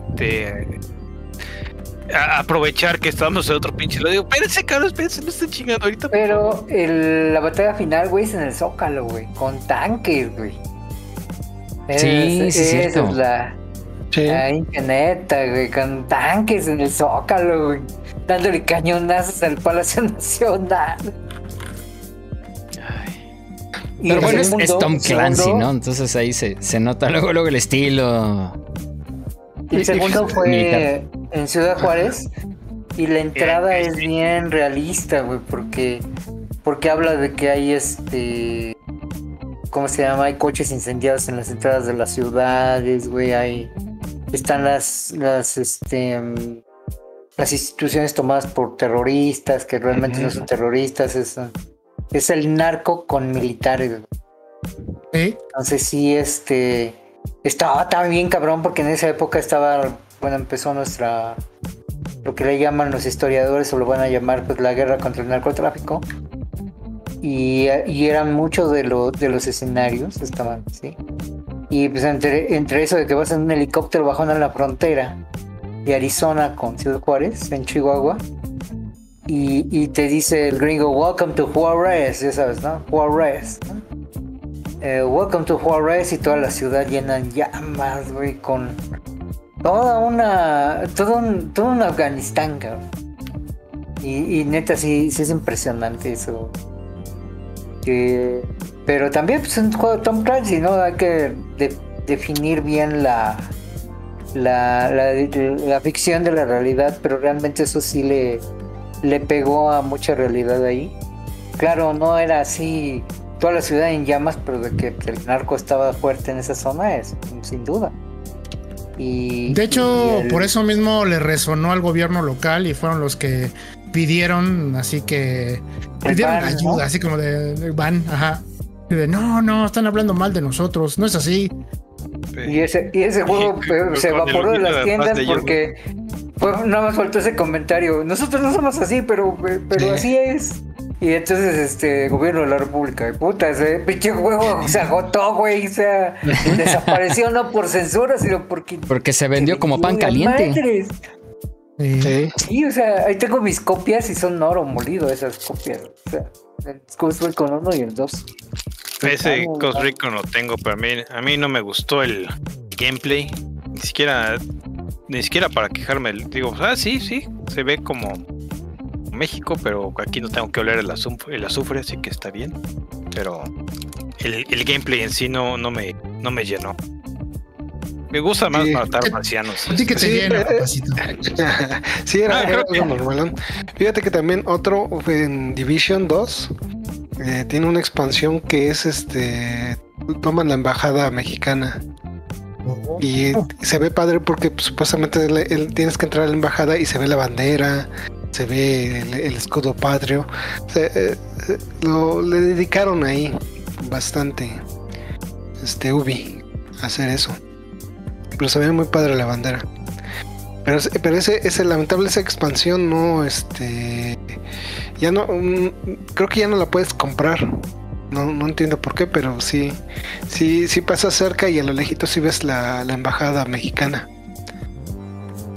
Es eso, otro. Y otro que me viene a la mente, bueno, son dos.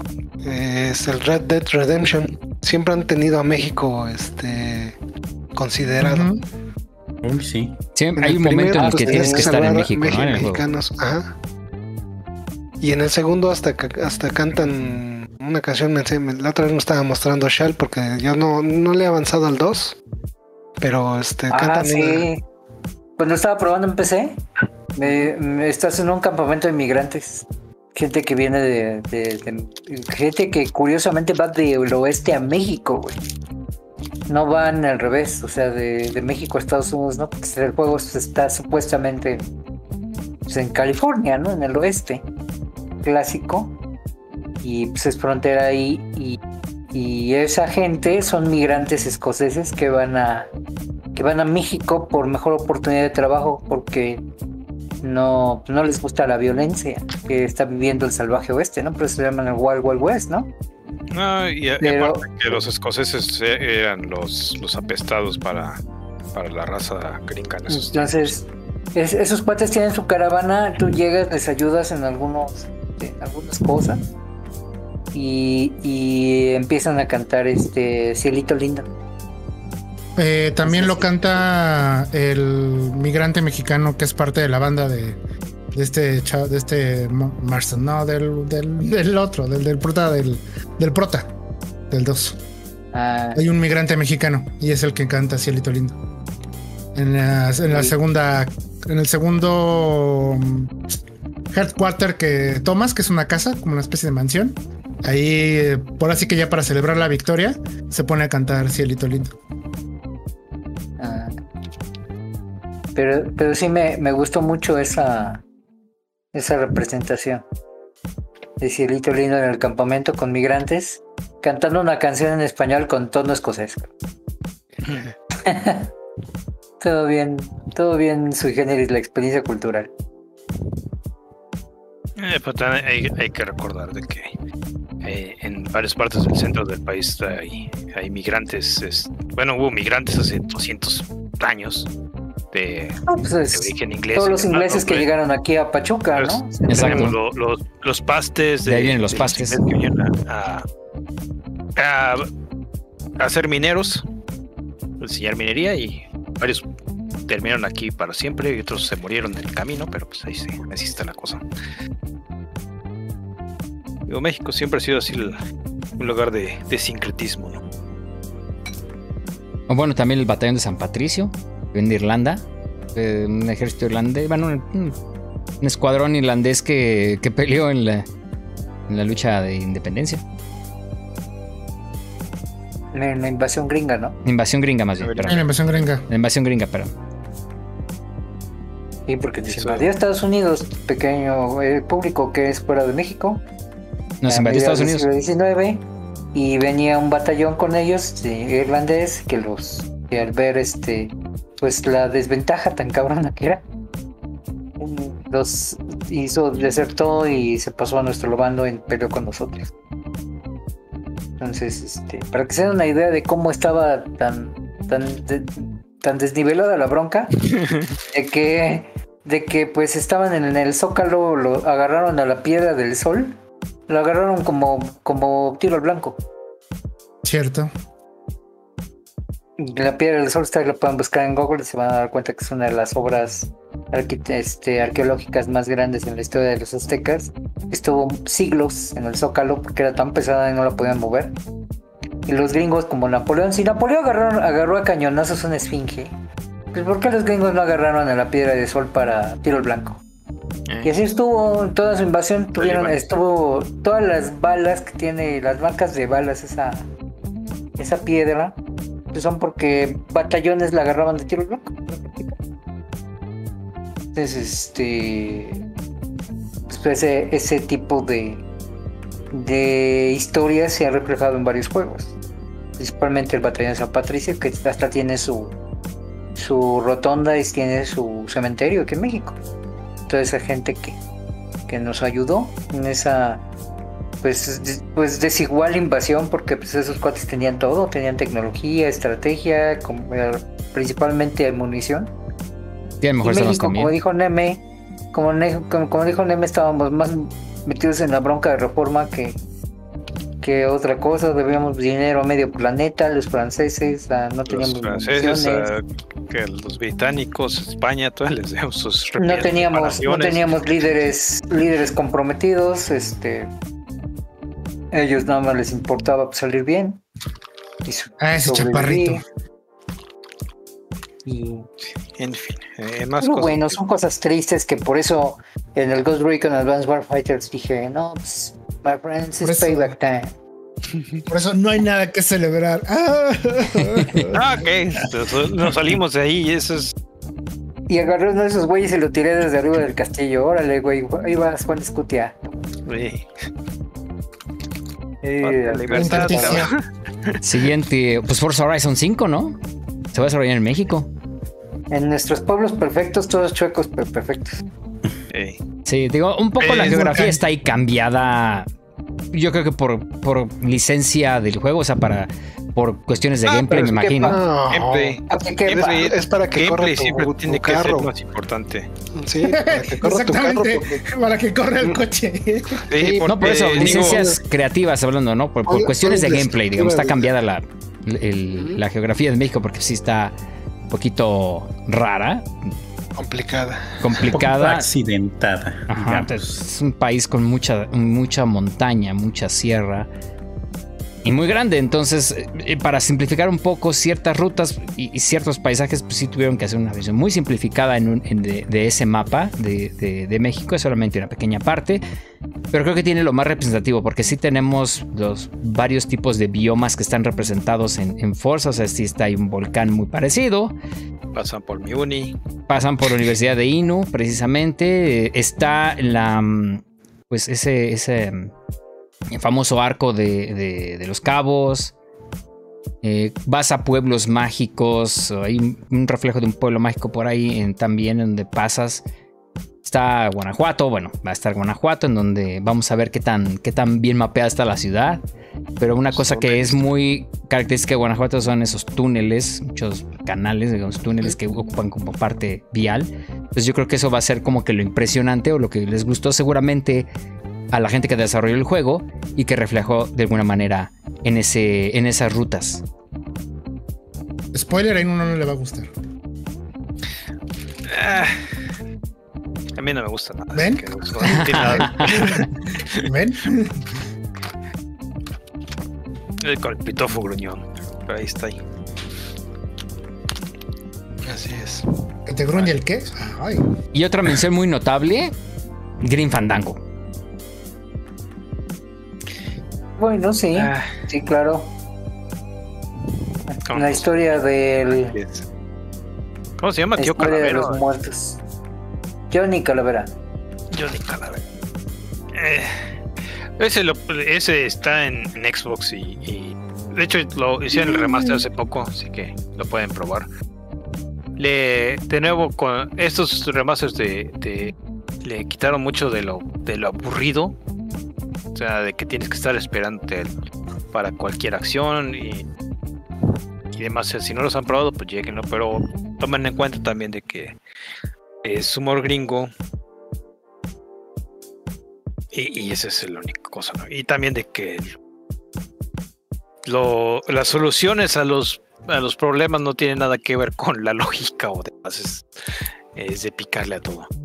Está botana. Eh, quiero interrumpir un poquito, hacer un paréntesis de que Guacamili está en oferta en el Nintendo Switch.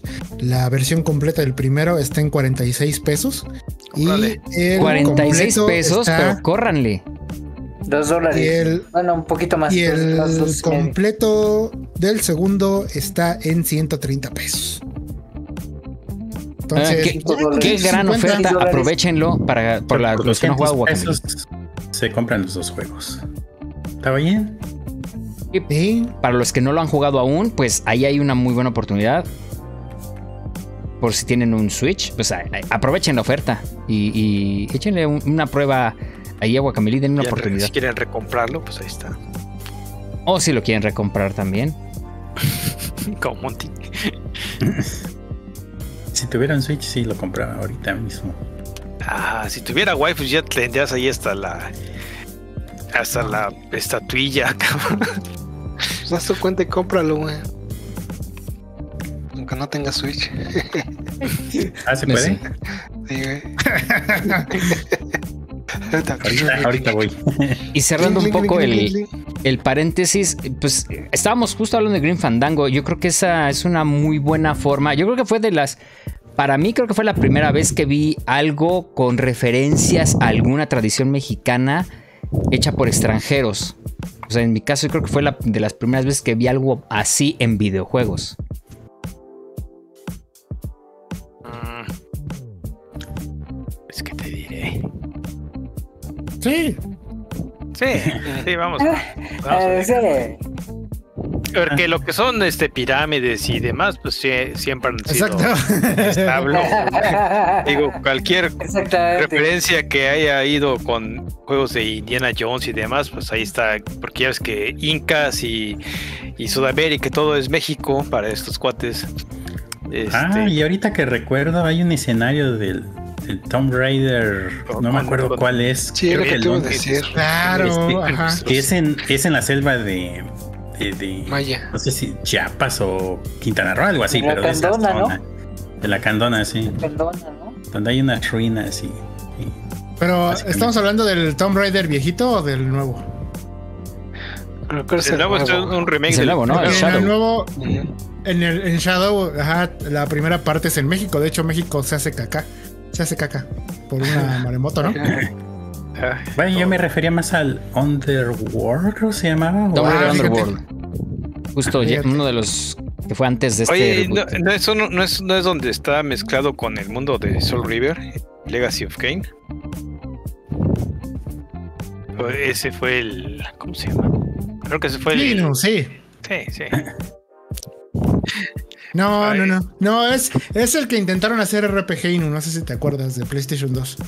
Ah, Bueno, el Angel of. Ah, no, es cierto. Angel No. of Darkness es ese. Sí, pero no es ahí.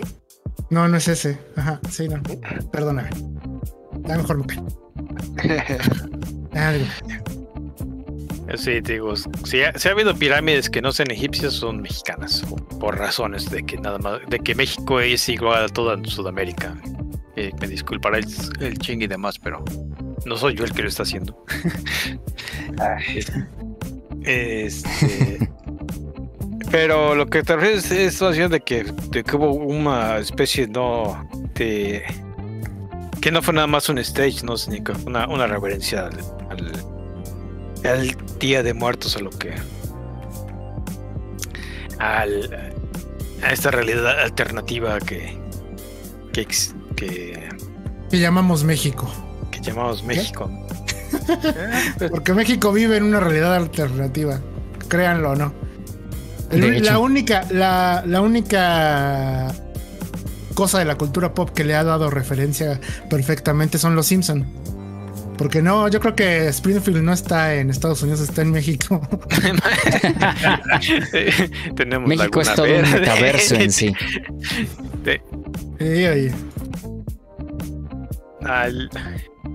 Sí. Y bueno, algo, algo para concluir, porque ya, ya vamos a tener que irnos y justo irnos ya también a canción. Viva México, cabrones. ¿Sí? Exacto. Eso es todo. cabrones. Eso es todo. Pues bueno, muchas gracias por habernos acompañado en una emisión más de Veterans Clan Radio y justo eh, nos pedimos con una rola de Green Fandango, esto es Casino Calavera. Nos escuchamos la próxima semana en Veterans Clan Radio con un episodio más. Eh, ya veremos de qué, de qué vamos a, tratar nuestro siguiente programa. Mientras tanto, muchas gracias por habernos acompañado. Nos vemos el próximo viernes. Bye. Bye. Bye. Descansen. Descansen. Bye. Veterans Clan Radio.